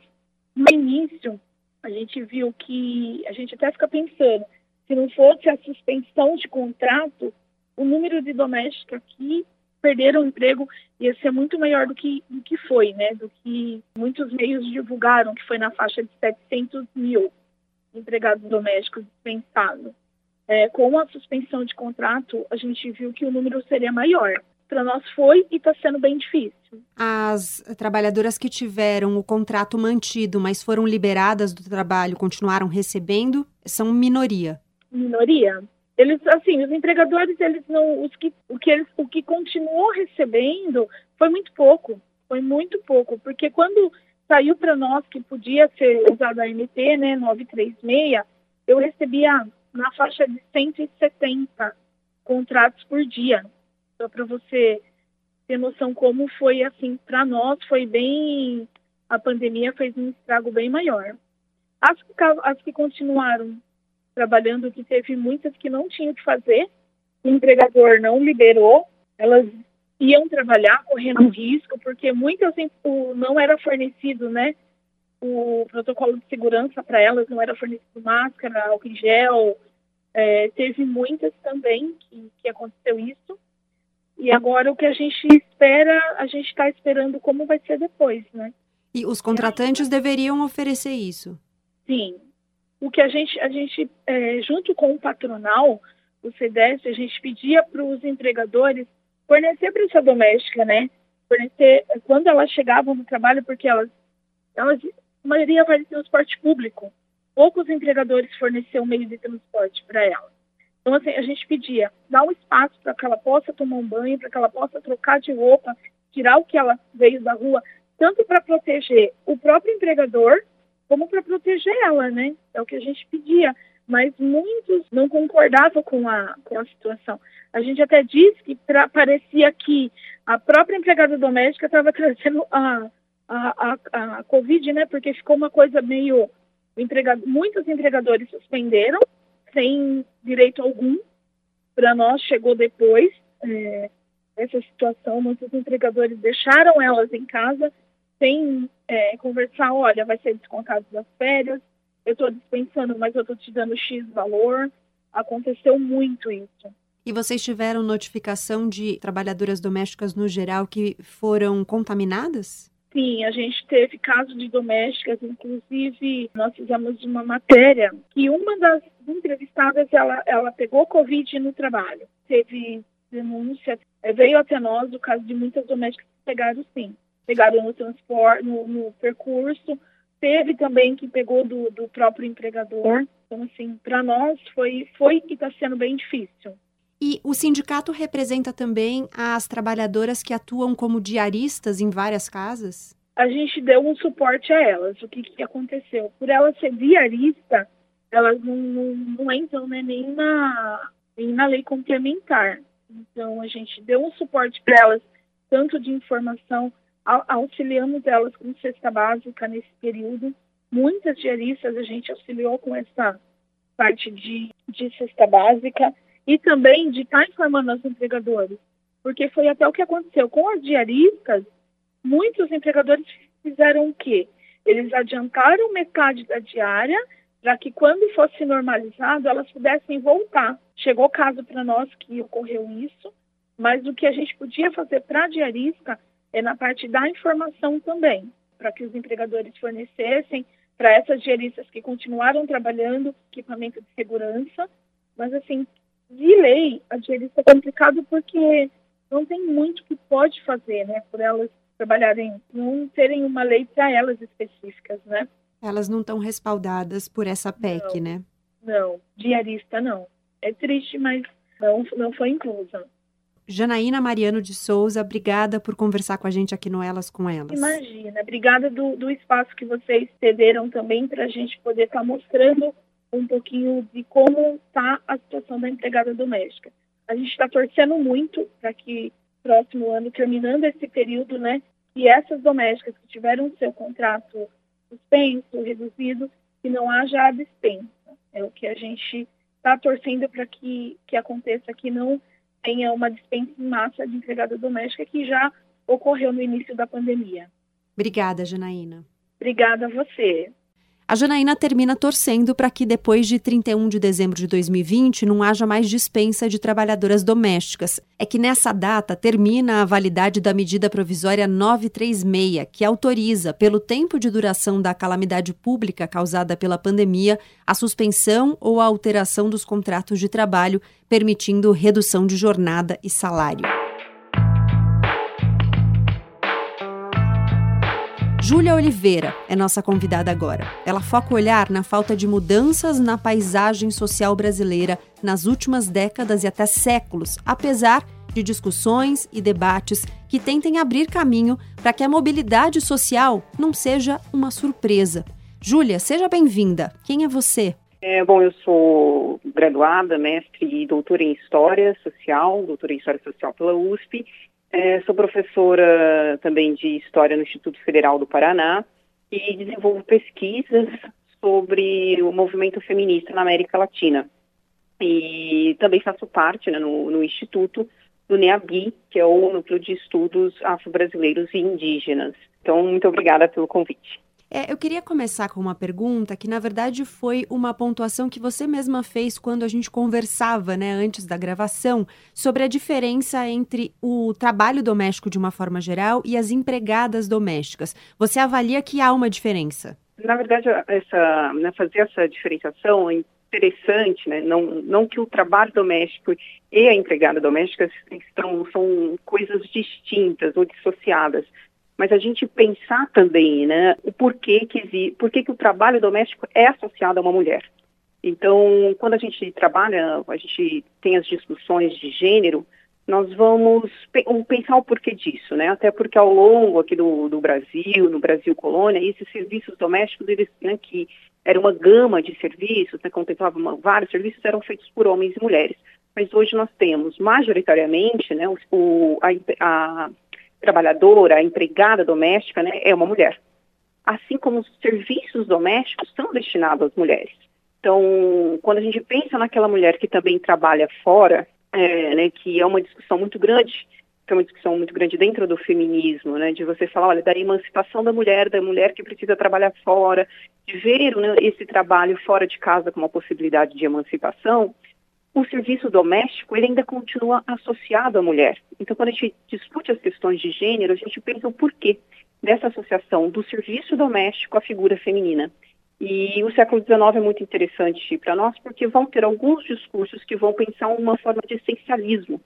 Né? E esse essencialismo, né, ou seja, acreditar que homens e mulheres têm funções, digamos, naturais, né, ligadas a uma biologia, vai atribuir determinadas funções a homens e mulheres. E no caso das mulheres, vai atrelar o serviço doméstico, o cuidado com os filhos, o cuidado da casa como algo natural, reforçando né, uma desigualdade eh, nas relações de trabalho, no que a gente né, vai chamar depois da, da, divisão social do trabalho.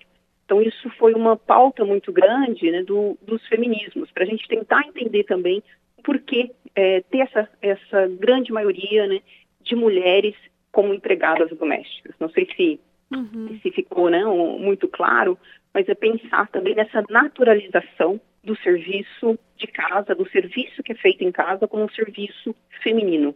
Uhum. Por que, que a mesma mulher que trabalha fora tem que chegar e ter as atribuições dentro de casa? E, e, por que você acha que está configurado dessa forma? Para além da questão do gênero, por que é essa configuração que a gente não vê em outros países, né? De você ter uma trabalhadora doméstica ali à disposição, muitas vezes morando na casa das pessoas? Bom, então, pegando agora a dinâmica né, social de ter a, a empregada doméstica né, e esse, esse trabalho né, que foi até recentemente, praticamente trabalho informal, né, que a gente viu a conquista de direitos da, das trabalhadoras domésticas tão recentemente, com todas as discussões, a gente tem que retomar para o pós-abolição. Né? Na abolição da escravidão no Brasil, ela é feita, mas quando, não é porque, é bom a gente enfatizar, né, não é porque existe uma lei que a mentalidade se altera. Então, primeiro, a abolição ela não significou que todo mundo entendia ou via né, os libertos como libertos e como iguais. E, de outro lado, não teve uma política pública, né? esse Estado brasileiro ele não fez uma política pública de inserção desses libertos e dessas libertas. Então, o que nós vamos ter né, é uma, um processo de marginalização dessa população que vai ter como opção de trabalho, porque quando a gente está falando né, dessa falta de política pública, não é só ausência de políticas direcionadas a, a, esse, a essa população que foi liberta da escravidão. É até o contrário, são criações de leis que visavam impedir que essas pessoas tivessem acesso a trabalhos formais, a trabalhos né, vistos, reconhecidos, como, digamos, entre aspas, né, possibilitasse uma ascensão social, que essas pessoas foram impedidas de um acesso à educação. Então, foram criados mecanismos para reforçar essa desigualdade. Né, uma desigualdade tanto do ponto de vista étnico-racial quanto de classe. Então, esses, esses mecanismos, no pós-abolição, levaram com que essa parcela da população encontrasse trabalho, né, um local de trabalho possível fosse o serviço doméstico. Esse serviço que não era regulamentado, na maioria das vezes era informal, e que e no qual essas trabalhadoras permaneciam nas casas dos seus senhores, muitas vezes dos seus antigos senhores, né, que tivesse uma também uma mobilidade, que fizesse um, um trabalho em uma casa ou em outra, mas esse era o trabalho possível. E não só, né, pensando isso no, no início no final do 19 para o 20, mas se a gente pensa também ao longo do século 20, nós vamos ter as ondas migratórias e muitas das mulheres que vêm né, das regiões norte, nordeste para a região sudeste, também são essas mulheres pobres que estão, né, que não tiveram acesso também à educação e que vão encontrar trabalho no, né, no serviço doméstico. Então há também né, é um projeto, digamos assim, de política pública que fomenta ou resguarda essa diferença né, é, social. Então, num país desigual como o nosso, né, a, o serviço doméstico traz né, essa permanência dessa mentalidade que remota ali ao processo de, de abolição da escravidão, né, de você colocar, aqui entre aspas, né, sujeitos em determinados lugares. Bom, faria sentido dizer que ao longo dos séculos, então, pelo que você está contando, mudou pouco a acepção do trabalho doméstico e a visão que a gente tem sobre ele? Sim, eu vejo que talvez, apesar de ser um tema que está em discussão e está em discussão já né, ao longo do século XIX, a percepção sobre o trabalho doméstico talvez tenha tido uma mudança recente, né, com a construção da PEC, mas eu não sei se as pessoas, se isso implica numa mudança, né, de uma, digamos, de uma paisagem mental social. Né, as pessoas ainda veem, né, é, eu me lembro bastante das discussões sobre um filme recente, né, o A Que Horas Ela Volta, que eu acho que sintetiza muito essa mentalidade classista sobre o trabalho doméstico, de você ver né, como impeditivo, inclusive, da pessoa de uma ascensão social, nessa reprodução. Então, acho que ali traz alguns sinais do que seria uma mudança, de que uma parcela da população, obviamente o, o filme não trata, não traz como personagem central uma mulher negra que que no Brasil é, é, digamos, é quem está, né, majoritariamente à frente desse trabalho, mas traz uma mulher migrante e, e né, trabalha um pouco com essa possibilidade de mudança da, da filha, né, da, que vai ali ter acesso a uma educação, mas também joga com a permanência dessa mentalidade. Então eu vejo que isso ainda está, sim, talvez de forma muito velada no Brasil, né, a ideia de que até por não ter até recentemente uma legislação tão formal sobre o trabalho é, doméstico, essa ideia de que a trabalhadora doméstica, que a empregada doméstica é alguém da sua família, alguém do seu convívio, mas que não pode ocupar o mesmo espaço que você, né, que não ocupa o mesmo espaço da sua família, que não pode frequentar os mesmos lugares da sua família. E quando digo os mesmos lugares, é o mesmo lugar desde a casa até o espaço social, né? A escola, a universidade, o parque. Então, acho que essa mentalidade sobre quem é a empregada doméstica e o que configura o trabalho doméstico, ela se alterou pouco ao longo desses anos em termos sociais, apesar das discussões e das propostas feitas para esse para esse tipo de serviço. E, e, Claro, né, essas faltas, ou na verdade essa permanência, está muito atrelada com a desigualdade que nós ainda né, temos nesse país, tanto do ponto de vista educacional, social, né, econômico. É uma, nós somos uma sociedade desigual e isto é fruto dessa desigualdade. Bom, então eu quero é, encerrar meio que fazendo um fechamento aqui que vai voltar um pouco porque a gente começou falando aqui. O trabalho doméstico, quando a gente pensa a questão do trabalho doméstico e da trabalhadora doméstica, é um exemplo claro ou uma questão que evidencia essa triangulação de marcadores sociais da diferença, né? Não dá para pensar sobre esse tema sem pensar em classe, raça, gênero. Não, de forma alguma. Esses três, é, perfeito, Gabriela, esses três pontos, nessa interseccionalidade, estão nas bases desse trabalho doméstico. Então, por um lado, né, a gente pensar o porquê nós temos um trabalho doméstico independente aqui, especialmente nas camadas mais pobres, está atrelada à mulher. Então, a mulher que trabalha no campo, ela também tem que trabalhar em casa, né? O porquê desse serviço. Então, a gente não pode pensar numa igualdade entre gêneros se a gente não pensar na divisão social do trabalho, na, no cuidado com os filhos, no cuidado com as casas. E nós não podemos pensar numa sociedade também igualitária em termos né, de classe e gênero se a gente não repensar a função da trabalhadora doméstica. O porquê que nós temos um contingente de empregadas domésticas e o porquê desse contingente ser um grupo de mulheres, em sua maioria negras, né, com uma escolaridade baixa. Então, essa triangulação, ela tem que ser pensada quando a gente trata do trabalho doméstico e da empregada doméstica, né? são questões que não estão desassociadas de forma alguma. Júlia Oliveira, muito obrigada por conversar com a gente. Até mais. Eu que agradeço. Até mais. A forma como o trabalho social se configura no Brasil tem relação com a nossa história a heranças do período em que as pessoas eram escravizadas com autorização e respaldo das leis. Lúcia Silva contribui nesta conversa com esta perspectiva, falando do legado da escravidão. E nos lembra que, ainda que o trabalho doméstico esteja envelhecendo, como disse a Luana lá no começo, ainda há uma dificuldade em romper ciclos. E há meninas brasileiras que trabalham na casa de outras pessoas como forma de ter renda. Lúcia observa as particularidades brasileiras no trabalho doméstico remunerado. Seja bem-vinda, Lúcia. Conta, por favor, quem é você? O meu nome é Lúcia, eu fiz História na PUC de Campinas, mestrado em História da Educação e doutorado em História, ambos pela Unicamp. Fiz o meu pós-doutorado eh, na New York University e sou professora da Universidade Estadual Paulista, do campus de Assis.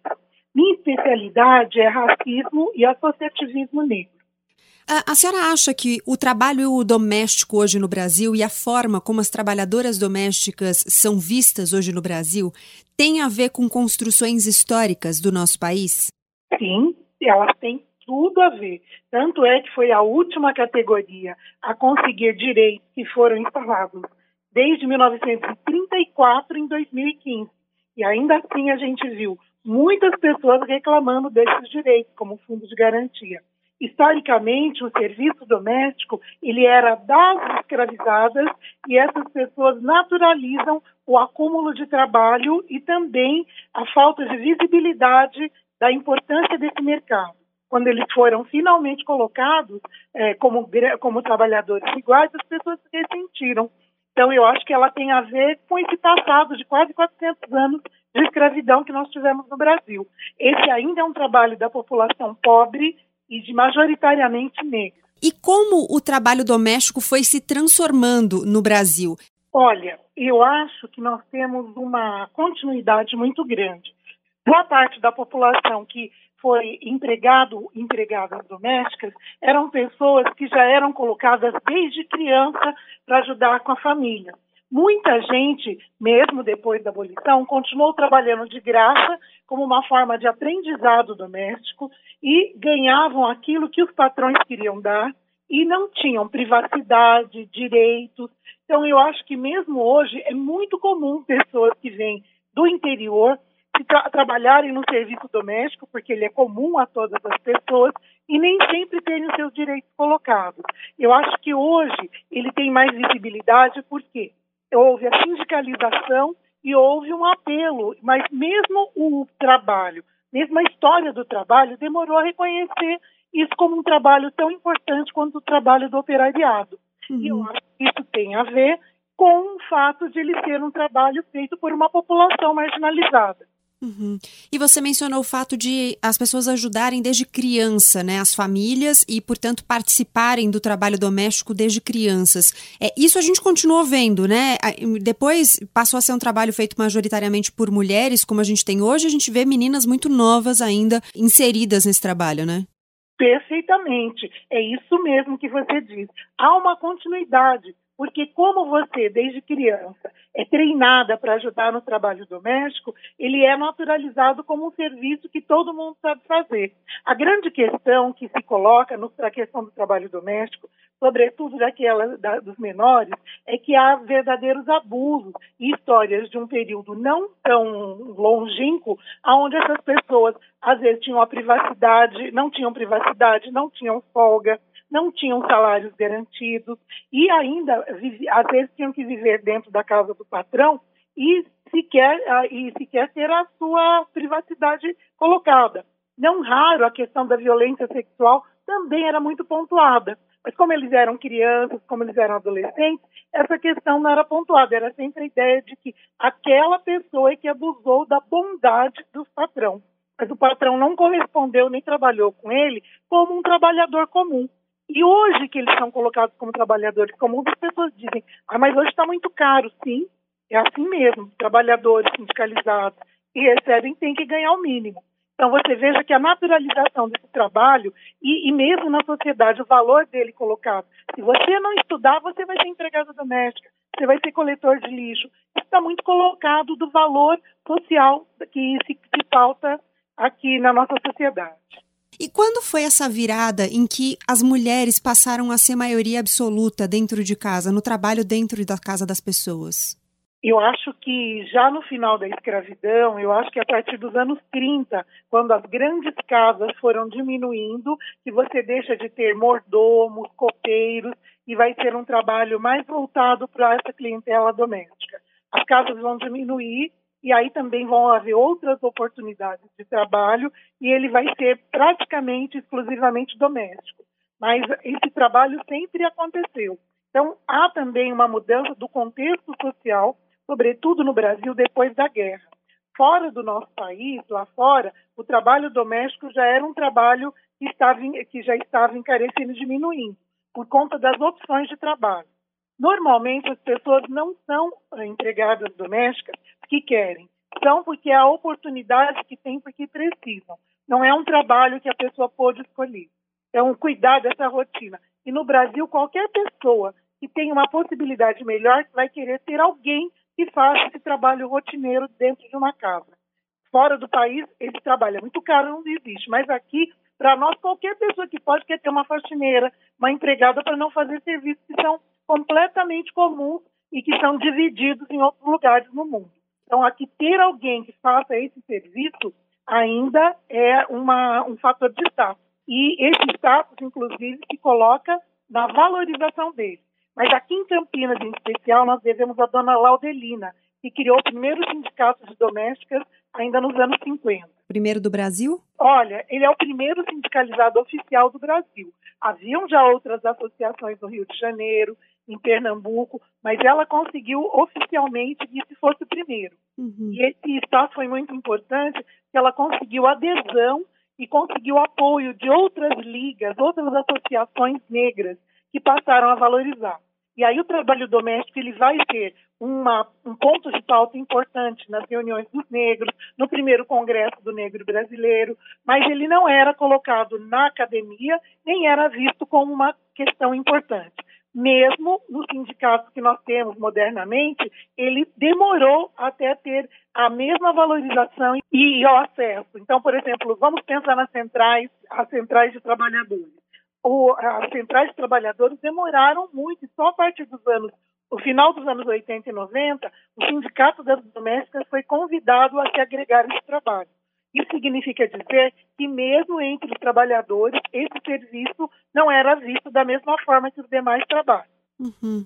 Aproveitando que a senhora mencionou a questão do, da, da, situação em outros países do mundo, né? Aproveitando essa fala sobre outros países do mundo e como é essa situação fora do Brasil, é, você considera que há uma particularidade, então, na forma como o trabalho doméstico é encarado dentro do Brasil? É diferente do que acontece em outros lugares do mundo e está diretamente, como a gente falou até agora, relacionado à nossa história, nossa construção como país? Olha, eu acho que sim mas quero dizer que ele é muito comum em outros lugares. E aí é muito interessante, há uma experiência eh, não contada, mas que deveria ser pontuada historicamente, que é a classe média, quando sai fora e vai poder procurar trabalhos que façam trabalhos comuns e as pessoas se entreguem como domésticas. E muita gente que nunca se viu fazendo aquele trabalho, ou achava aquele trabalho desprezível, percebe que lá fora ele é muito valorizado porque é um serviço importante, porque as outras pessoas, não, você já não tem pessoas que fazem aquele trabalho. Então, eu acho que aqui nós ainda temos uma permanência muito grande, seja porque o trabalho doméstico ele é feito ainda por um grupo de pessoas marginalizadas, a quem há poucas oportunidades, que tem pouca escolaridade e que, portanto, ele é um serviço mais à mão, o um serviço que permite que ele se entregue rapidamente. Mas ele também sofre com todas as inquietações do mercado. Melhor salário, menor, uh, diminuição do salário. Por exemplo, em 2015, nós tivemos esse trabalho todo de trazer esses benefícios. Muita gente hoje não trabalha registrado porque os patrões não têm condição de pagar, então aceita a condição de não ser, é, de não ser qualificado ou de não contar tempo do serviço para isso. Então, ele está ligado justamente à condição dessas trabalhadoras e à perpetuação dessa falta de oportunidades que nós temos no Brasil. Esse fenômeno que você menciona é muito interessante, de fato, né, de ver a classe média quando sai do Brasil indo fazer esse trabalho em outros lugares. Isso tem a ver só com uma questão financeira? Em outros lugares esse trabalho é mais encarecido, é, é mais demandado, tem menos oferta e, portanto, paga-se mais? Ou também tem a ver com um olhar que se dedica a esse trabalho em outros lugares? São, são as duas coisas. Primeiro, esses trabalhadores eles são vistos como trabalhadores que devem ganhar o mínimo daquele grupo, daquela classe. Então, é um trabalho que demanda, que, de, que é valor, mais valorizado que aqui fora. E segundo, que justamente por, pela condição que nós temos, pela história do nosso país, fazer limpeza limpar tem uma concepção muito diferente em outros lugares.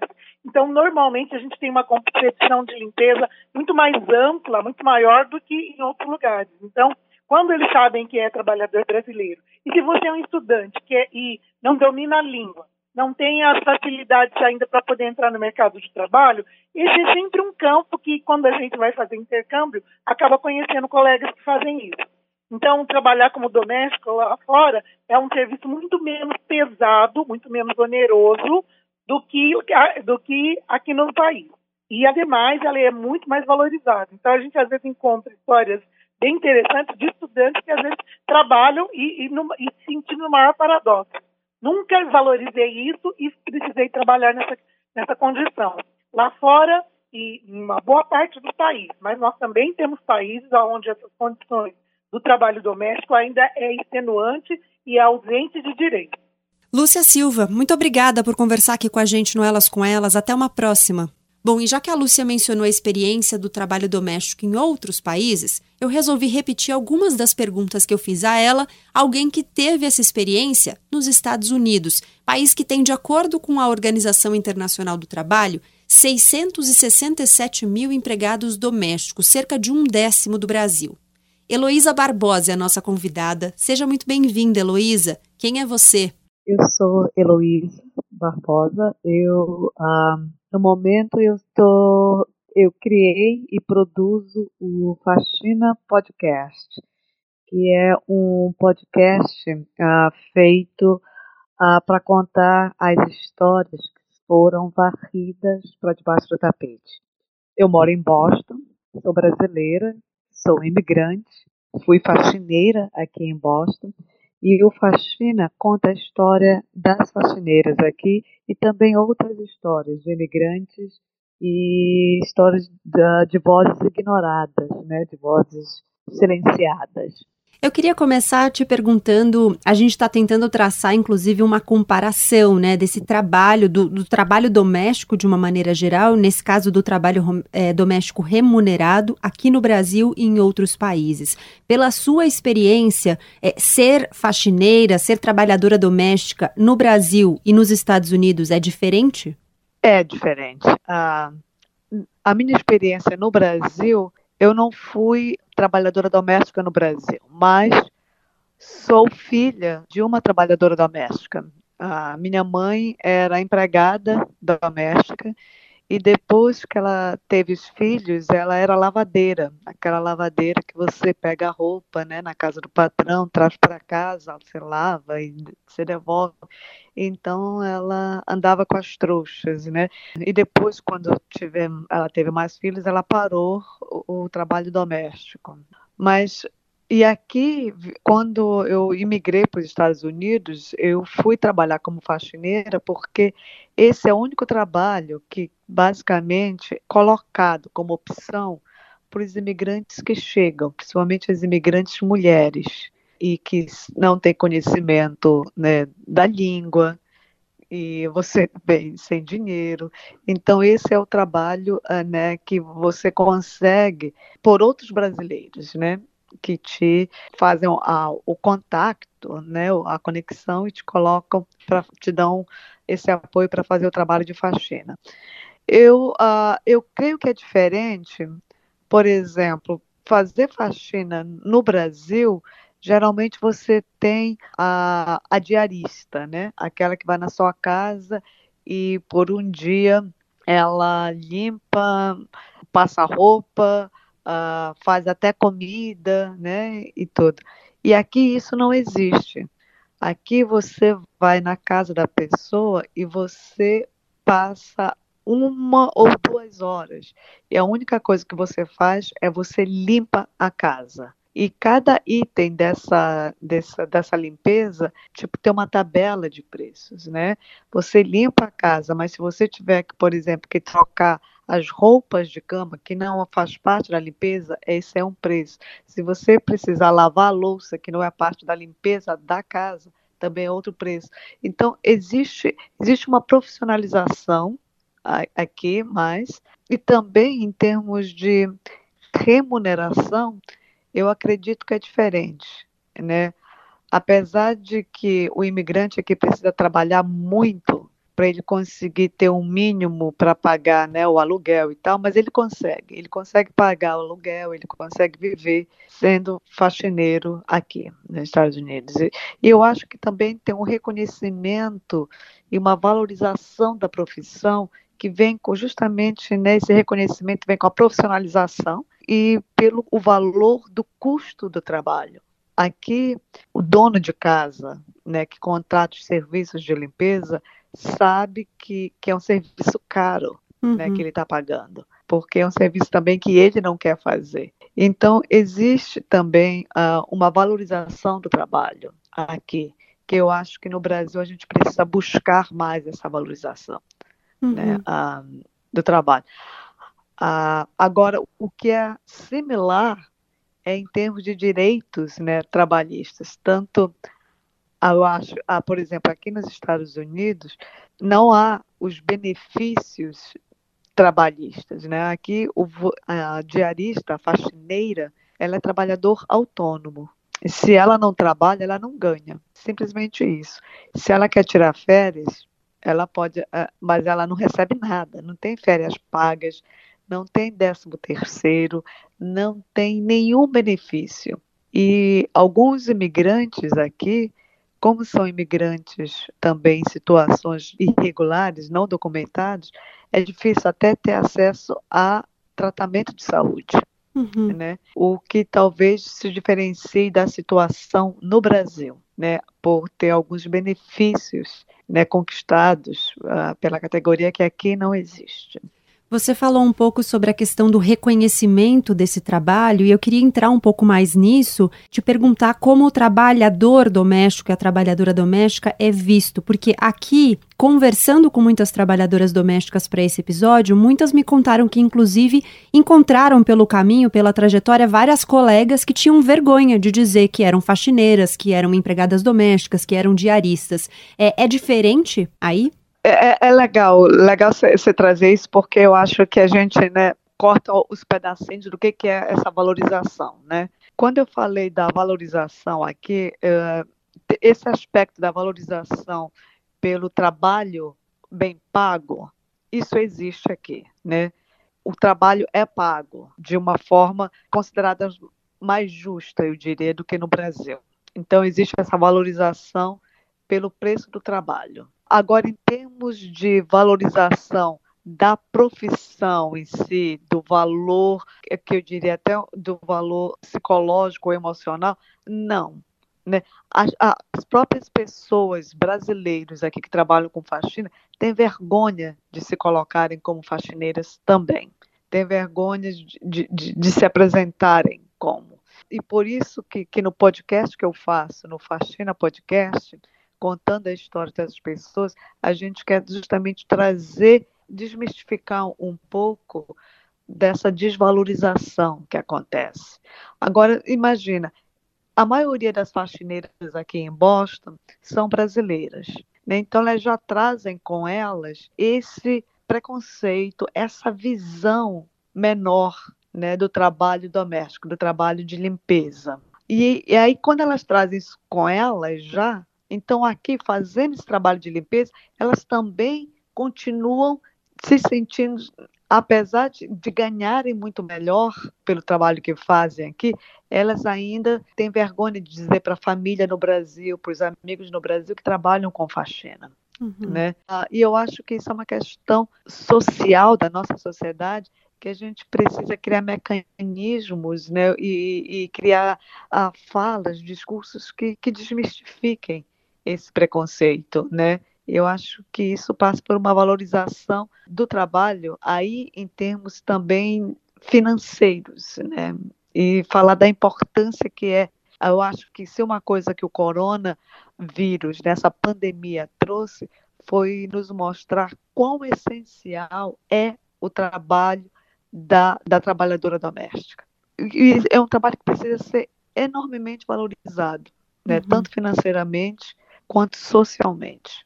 E eu queria terminar, Heloísa, te perguntando um pouco sobre os encontros que você teve no Faxina. Então, as histórias que você traz, as pessoas que você encontrou pelo seu caminho e que compartilham suas histórias no podcast, o que elas trazem como principais aprendizados e como principais dificuldades também nesse caminho? A gente terminou a primeira temporada do Faxina e estamos produzindo agora a segunda temporada nas histórias que a gente vê dos imigrantes, é, para mim é impressionante, por exemplo, como, por que, que as pessoas saem do seu lugar. Uma das coisas que, que, que ficou claro é que ninguém está saindo assim. Ah, eu estava super feliz no Brasil e resolvi ficar mais feliz ainda. E... Não, não é é porque existe um sofrimento, né? E, por exemplo, num episódio, no terceiro episódio do Faxina, Entre Quatro Paredes, é um episódio muito, muito denso, porque é uma história que até hoje, quando eu escuto, eu choro demais, né? Porque é uma história de uma mulher que precisou largar seu filho de dois anos de idade e sair fugida para salvar a própria vida de um relacionamento abusivo com o marido que batia nela. A violência doméstica como fator migratório. E essa mulher não teve outra alternativa na vida a não ser fugir. E fugir de uma forma que ela colocou a vida dela grandemente em risco, atravessando a fronteira pelo México.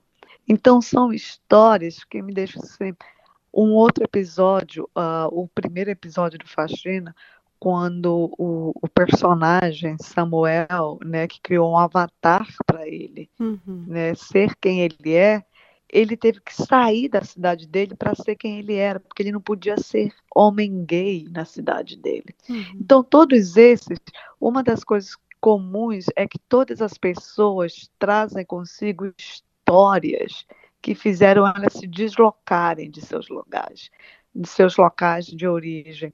E eu fico imaginando no Brasil também existem migrações. E o que, que faz as pessoas saírem de seus lugares? Né? E parece que a tônica, até o momento, ou a tônica no sentido do fator comum que a gente encontrou, é que as pessoas saem de seus lugares, se deslocam, porque alguma coisa não está indo bem. E essa coisa que não está indo bem são as histórias que elas colocam lá para debaixo do tapete e que não contam para ninguém. E aí a gente faz no Faxina com muito respeito, com muita gratidão por essas pessoas compartilharem as suas histórias, é levantar o tapete e colocar lá, né, para fora e dizer, porque eu acho que isso inspira outras pessoas também, uhum. né, a se verem de outra forma, a aprenderem com as histórias ah, dos outros. Uma das coisas, um dos pontos comuns que a gente também viu nas histórias uh, do Faxina até o momento é que quem migrou para cá tem sempre esse balanço entre perdas e ganhos, como parece tudo na vida, né? Então, existe um, um ganho né, de você ter uma certa segurança de não ter uma violência urbana que te afeta né, no teu dia a dia, mas também existe uma perda, você perde raízes, você perde o contato com os amigos, você perde a tua língua, a tua identidade. Então, isso parece ser alguns temas comuns nas histórias que a gente vem reunindo pelo Faxina. E para a segunda temporada do Faxina, a gente vai reunir muito mais histórias sobre essas pessoas. A gente vai buscar histórias do como é ser imigrante também dentro do Brasil. Né? Uhum. Porque agora o Brasil está se colocando como um país que está recebendo vários imigrantes, sempre recebeu, mas agora no momento a gente tem vários imigrantes. E como é que é ser imigrante dentro do Brasil? É, e é legal que você chama atenção também para uma questão, né, que é, é apareceu muito na, nas conversas que a gente teve aqui nesse episódio é que o deslocamento interno, né, ele também é, no geral, motivado por uma insatisfação, uma dificuldade de vida, uma situação é, de violência, né, de, enfim, uma série de riscos aí colocados, e muitas das trabalhadoras domésticas são pessoas que se deslocaram internamente, que saíram de suas regiões e também deixaram muita coisa para trás. Eu gosto muito de ouvir as histórias das pessoas, gosto muito de ouvir o Faxina, porque eu acho que é, quando mais cedo, assim, você falou, né, sobre desmistificar a imagem que a gente faz das profissões, do trabalho de algumas pessoas, né, e acho que quando a gente conhece as histórias, essa, essa também é uma maneira de desmistificar, né, a gente conhecer, saber que cada pessoa tem uma trajetória, saber cada, que cada pessoa carrega consigo muito mais coisas do que só o trabalho, né, o trabalho é uma parte parte da nossa vida.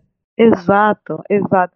Por exemplo, eu fico muito, muito ainda mexida e chocada né, com, por exemplo, a faxineiras ou empregadas domésticas que trabalham por anos, por anos, para uma família ou para um cliente, e essa família, esse cliente sabe muito pouco da história dessa pessoa, né? Ou sabe quase nada, ou pre e prefere não saber, né? E prefere não saber isso, isso me deixa. É, é como se a gente se distanciasse do, da, do humano, do humano que está fazendo aquele trabalho dentro da nossa casa. Uhum. Né? O, uma das coisas que a gente está descobrindo nesse episódio que a gente está produzindo para a segunda temporada sobre os imigrantes no, vivendo no Brasil é que, por exemplo, tem muitos imigrantes é, no Brasil agora da África e muitos imigrantes do Haiti e muitos imigrantes da Venezuela. E é impressionante como o, os homens imigrantes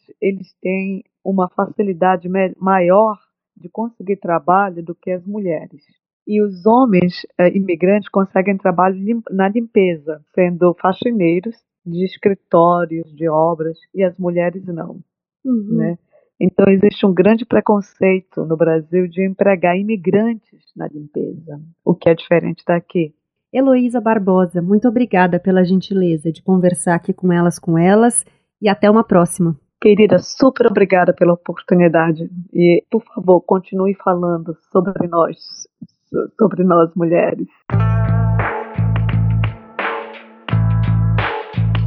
A gente ruma para o fim desse debate pensando nas subjetividades, na construção de identidade individual e coletiva das trabalhadoras domésticas brasileiras. O serviço doméstico ainda é porta de entrada para o mercado de trabalho de muitas mulheres, especialmente as mulheres negras com baixa escolaridade.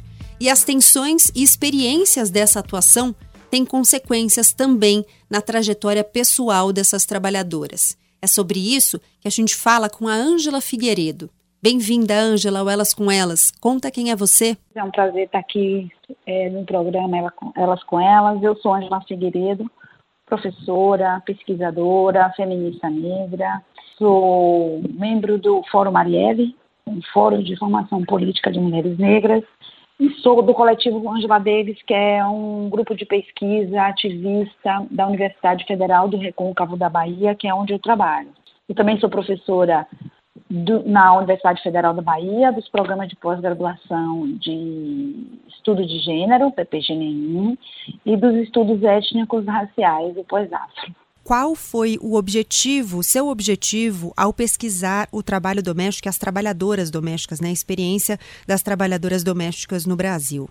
Bom, esse, esse, essa pesquisa foi uma pesquisa coletiva é, realizada em parceria com a Universidade de Brasília, o Cefêmea, e nós aqui em Salvador, através da UFRB.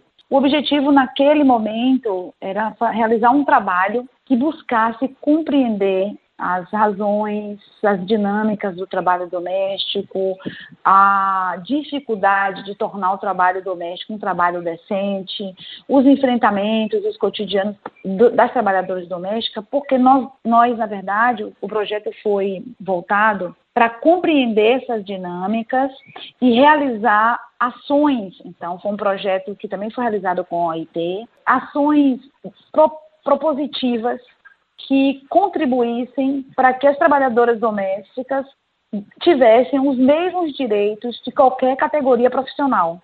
Porque vocês sabem que as trabalhadoras domésticas tiveram é, a carteira assinada, direito à carteira assinada somente em 72, e só a partir de 88 é que são assegurados alguns direitos, como, por exemplo, o recolhimento de, de INSS. Entretanto, a FGTS, as trabalhadoras domésticas, não tinham uma série de direitos que só foram conquistados através da PEC das domésticas em 2015. Então, o nosso trabalho, eu tenho certeza que contribuiu, porque a gente fez uma pesquisa que foi uma pesquisa dentro daquela definição de pesquisação, e aí eu quero pensar com vocês sobre o que é uma pesquisação, porque as pessoas às vezes tendem a minimizar ou diminuir a importância de uma pesquisação. Uma pesquisação, ela tem os objetivos, ela tem metodologia. A única coisa que diferencia a pesquisação é o desejo e é uma pesquisa realizada, o propósito, melhor dizendo, de intervir na realidade. Então, o que diferencia a pesquisação de outro tipo de pesquisa é o propósito de que os resultados da pesquisa instrumentalize, favoreça possibilite uma transformação social. Então, uhum. nós fizemos com esse propósito uma pesquisa, então, comparando é, Brasília e Salvador, para pensar a condição de vida da trabalhadora doméstica. Depois, nós fizemos um grande seminário em Brasília, convidando alguns parlamentares em representação de órgãos públicos para um debate sobre a condição das trabalhadoras domésticas. Então, mas é importante também é, a gente pensar que esse trabalho ele foi construído em diálogo com as, algumas lideranças sindicais, notadamente do Sindicato do Rio de Janeiro, São Paulo, Recife e Salvador. Uhum. Então, e isso quer dizer que houve um diálogo para compreender melhor, a partir da voz do sindicato, algumas demandas e as características dessas trabalhadoras como categoria profissional. Uhum. E eu quero aproveitar um gancho do que você falou agora, porque é, vocês colocam né, na, na, na, pesquisa logo no início essa agenda da OIT, Organização Internacional do Trabalho, de promoção de um trabalho decente para as trabalhadoras uhum, domésticas. Uhum, uhum. em que etapa você considera que nós estamos nesse caminho de promoção desse trabalho decente? A gente tem aí o fenômeno da pandemia. É precarizando uma série de questões na relação de trabalho. E, embora o governo tenha tomado, tenha feito algumas ações, não foram várias, foram algumas ações, em termos de redução de impostos para alguns empreendedores, para algumas categorias profissionais. As trabalhadoras domésticas foram efetivamente atingidas porque, tendo a renda familiar diminuída, ou, alguns casos, desemprego, as pessoas, a primeira coisa que faz é demitir a trabalhadora doméstica.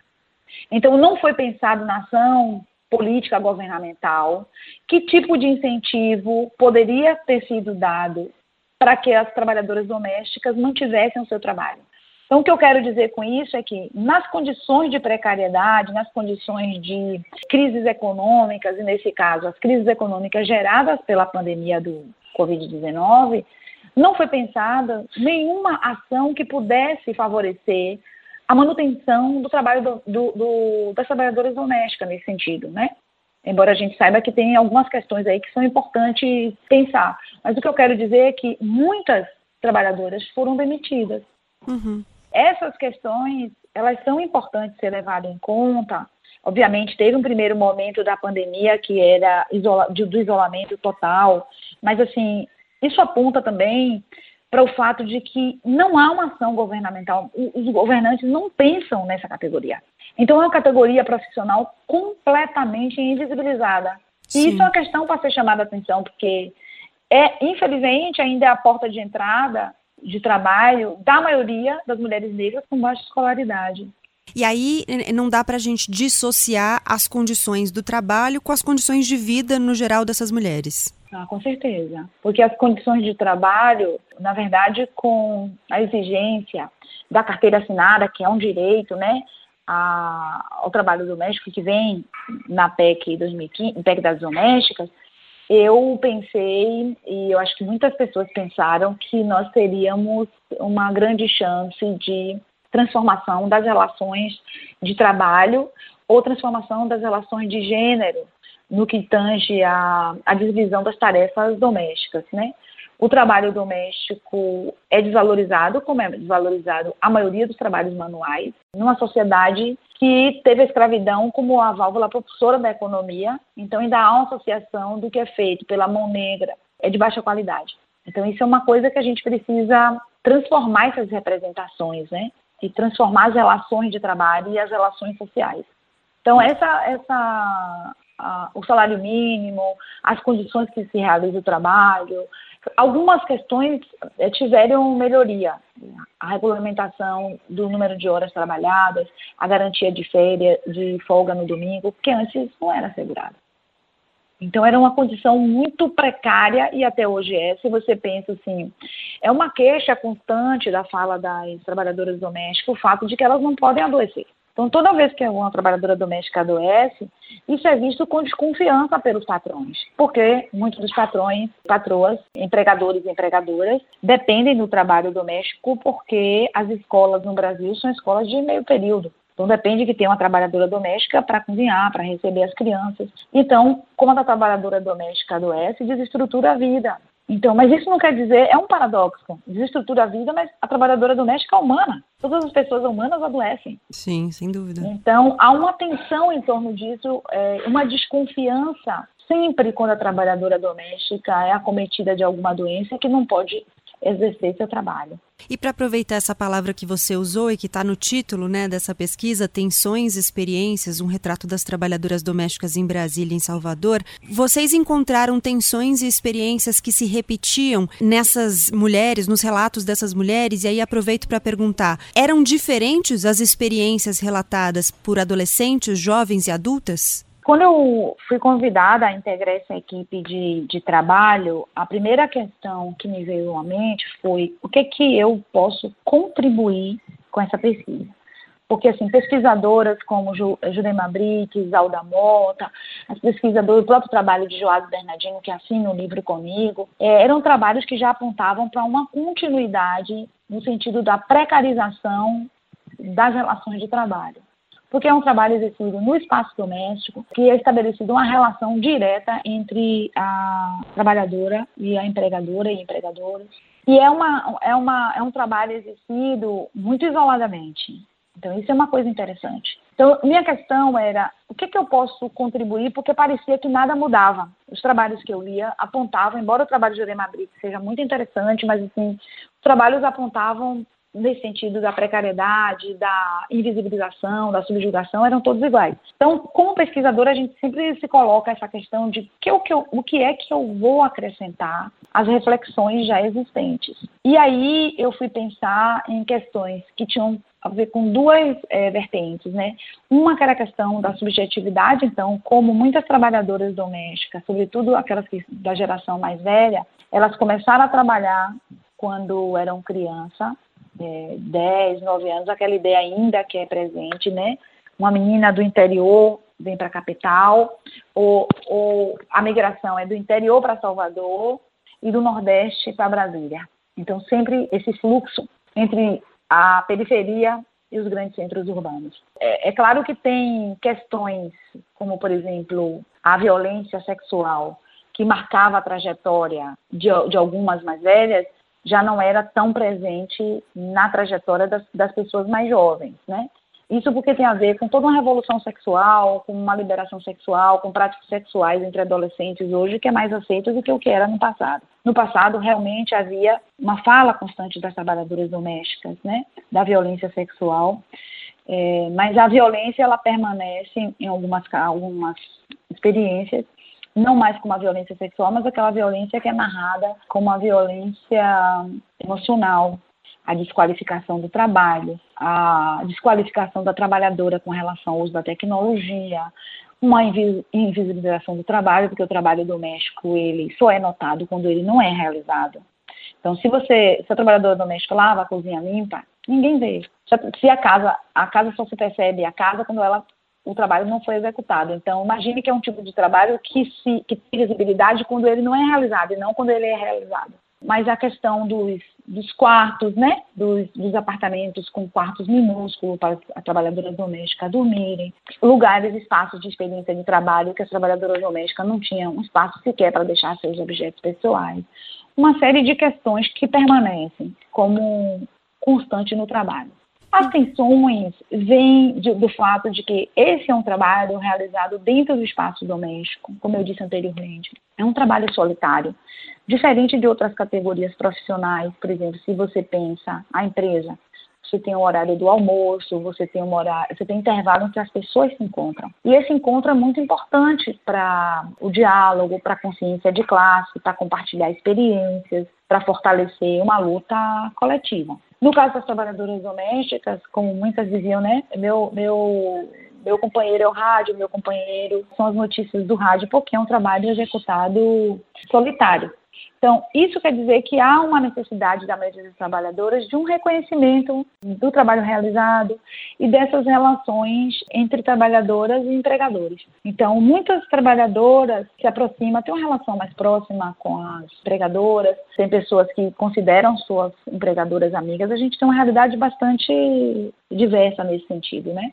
Uhum. Tem trabalhadoras que tem, consideram as empregadoras, as patroas, como pessoas amigas. E aí é um dado interessante é que isso só é possível por conta do, do, local onde é executado o trabalho, que é no espaço doméstico. Então, muitas vezes, isso já tinha sido apontado por outras pesquisadoras, Jurema Brits é uma delas, de como a, essa relação pessoal, essa relação próxima, muitas vezes as trabalhadoras negociam direitos porque a, a patroa é minha amiga, está sem dinheiro, não tem como pagar o INSS, negocia direito. E esse negociar direito entre pessoas que estão em posições diferenciadas na hierarquia é, é muito ruim, porque a trabalhadora acaba quase sempre perdendo direito. Uhum. Porque a negociação entre sujeitos que estão situados na hierarquia em posições diferenciadas não dá à trabalhadora, digamos assim, a mesma capacidade de negociação. Por isso é tão importante que o Estado intervenha, né, para garantia de, de direitos. Sim.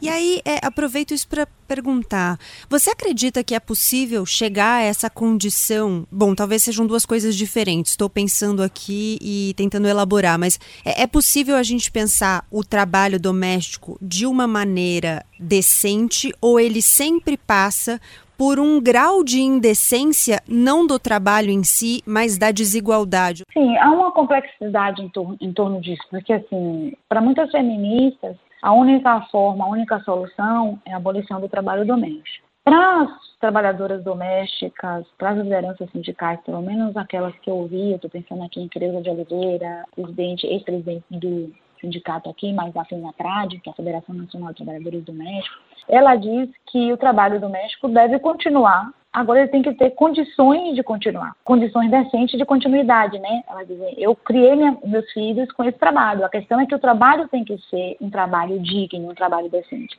Um trabalho decente passa necessariamente, eu acho, por uma a maioria das pessoas que executam trabalho doméstico são mulheres negras é, com baixa escolaridade, que tem uma representação social muito negativa, né? Ainda meio que de, não humano nesse sentido, porque quando a gente pensa em alguém exercitando o trabalho, o ideal seria que isso fosse desnecessário, que cada pessoa assumisse a sua própria casa, a sua própria responsabilidade. Mas o que a, a, a escuta, essa é a opinião, digamos, de analista. A, a, a, fala das trabalhadoras domésticas que tem que ser levada a sério, porque elas que são representantes da categoria, de que não. O trabalho tem que continuar, porque o trabalho assegura a minha renda para eu manter minha família. Agora, obviamente, a gente sabe que a, vivência com salário mínimo é muito baixa. Então, o próprio salário que regula a maioria das relações de trabalho e trabalho doméstico é um valor muito baixo para a execução de um trabalho que é determinante na manutenção e na reprodução da vida humana. Então, acho que deveria, tem que haver uma transformação das representações de um modo geral, do papel e da condição da mulher negra na sociedade. Tem que haver uma transformação das representações sobre, de gênero, né, que atribui à mulher a única responsabilidade pelo trabalho, pela manutenção da casa, essa, essa desigualdade de gênero que marca a educação no Brasil de homens e mulheres, de meninos e meninas. E tem que, tem que haver uma, um reconhecimento, se essa sociedade se mantém com o trabalho doméstico, de uma remuneração digna de uma sobrevivência da trabalhadora. Então, tem que haver transformações de diversas ordens no campo da representação, no campo do reconhecimento, no campo da valorização. Então, assim, assegurar direitos, por exemplo, porque a gente acredita que a trabalhadora doméstica foi a última categoria a ter direitos trabalhistas que eram assegurados para todas as categorias trabalhistas. Então, isso quer dizer que era um trabalho que era considerado não trabalho. Então, esse, esses resquícios, essas, esse modo de ver, esse modo de depreciar, tem que haver um campo de transformação nas representações sociais sobre os corpos das mulheres negras nesse sentido, porque, obviamente, há trabalhadoras domésticas brancas, mas a grande maioria é composta de trabalhadoras negras. Uhum. E, por fim, é, queria perguntar algo que aparece também nessa pesquisa, que é por que a gente deve continuar pesquisando e debatendo o trabalho doméstico no Brasil. Você acha que é isso que vai nos levar a um entendimento do que seriam condições dignas de trabalho e de atuação das trabalhadoras domésticas? Sim, com certeza. Eu acho que tem que haver uma escuta, e eu vou voltar a falar do sindicato, porque o sindicato, diferente de outros sindicatos, o trabalho doméstico você não tem a contribuição sindical recolhida em folha. Então ele é primeiro você tem que pagar separadamente, né? Então é uma coisa que você faz quando quer. Depois as trabalhadoras domésticas elas só têm praticamente de folga o domingo. Então as reuniões sindicais têm que ocorrer no domingo, que é o dia que elas têm para limpar a casa, para viver a família, para fazer tudo. Então eu acho que tem que continuar debatendo, pesquisando, mas também pressionando tanto do ponto de vista das leis, quanto do ponto de vista das transformações das relações de trabalho.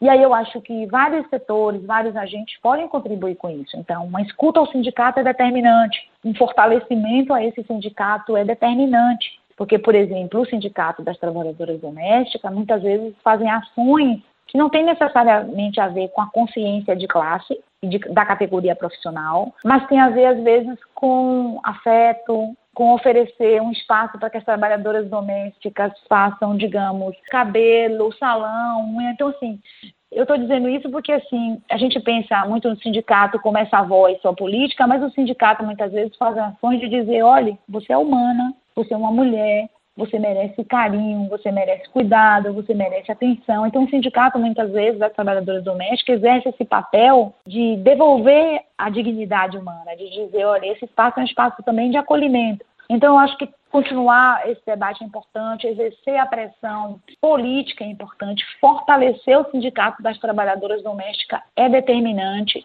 Agora, fortalecer o sindicato das trabalhadoras domésticas composto por trabalhadoras domésticas. O sindicato das trabalhadoras domésticas, que é majoritariamente uma categoria feminina, e claro que dentro da categoria trabalhador doméstico inclui jardineiro, motorista, mas são poucos, o grosso é constituído de trabalhadoras mulheres, embora alguns trabalhadores domésticos também existe, mas o, contingente expressivo é de mulheres, que esses sindicatos sejam os sindicatos que são constituídos pelas, pela categoria profissional, trabalhadoras domésticas. Campanhas que possam fortalecer o sindicato, porque é uma categoria que precisa ter uma voz coletiva, precisa ter um espaço de representação e de uma, uma interlocução pública.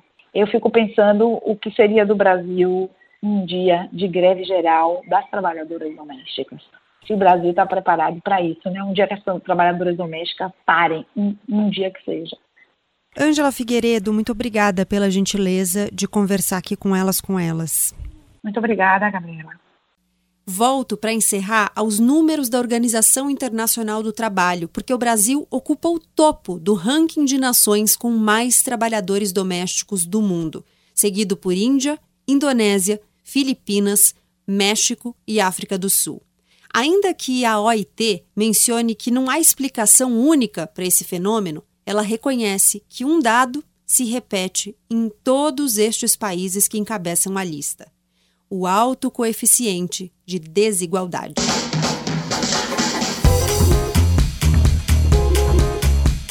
É isso, chegamos ao fim de mais um Elas com Elas. Se você gostou dessa conversa, compartilha, manda para as pessoas que você conhece, divulga nas suas redes sociais para levar esse conteúdo a mais gente. Eu sou a Gabriela Maier, cuido da pauta, da produção, do roteiro e da edição desse podcast. Você me encontra nas redes sociais como arroba Gabriela C. Maier no Instagram e arroba Gabriela Maier no Twitter.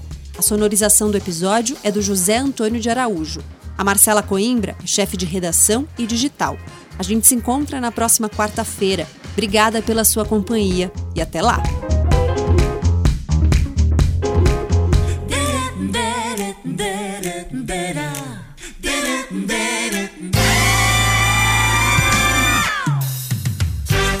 Elas com Elas.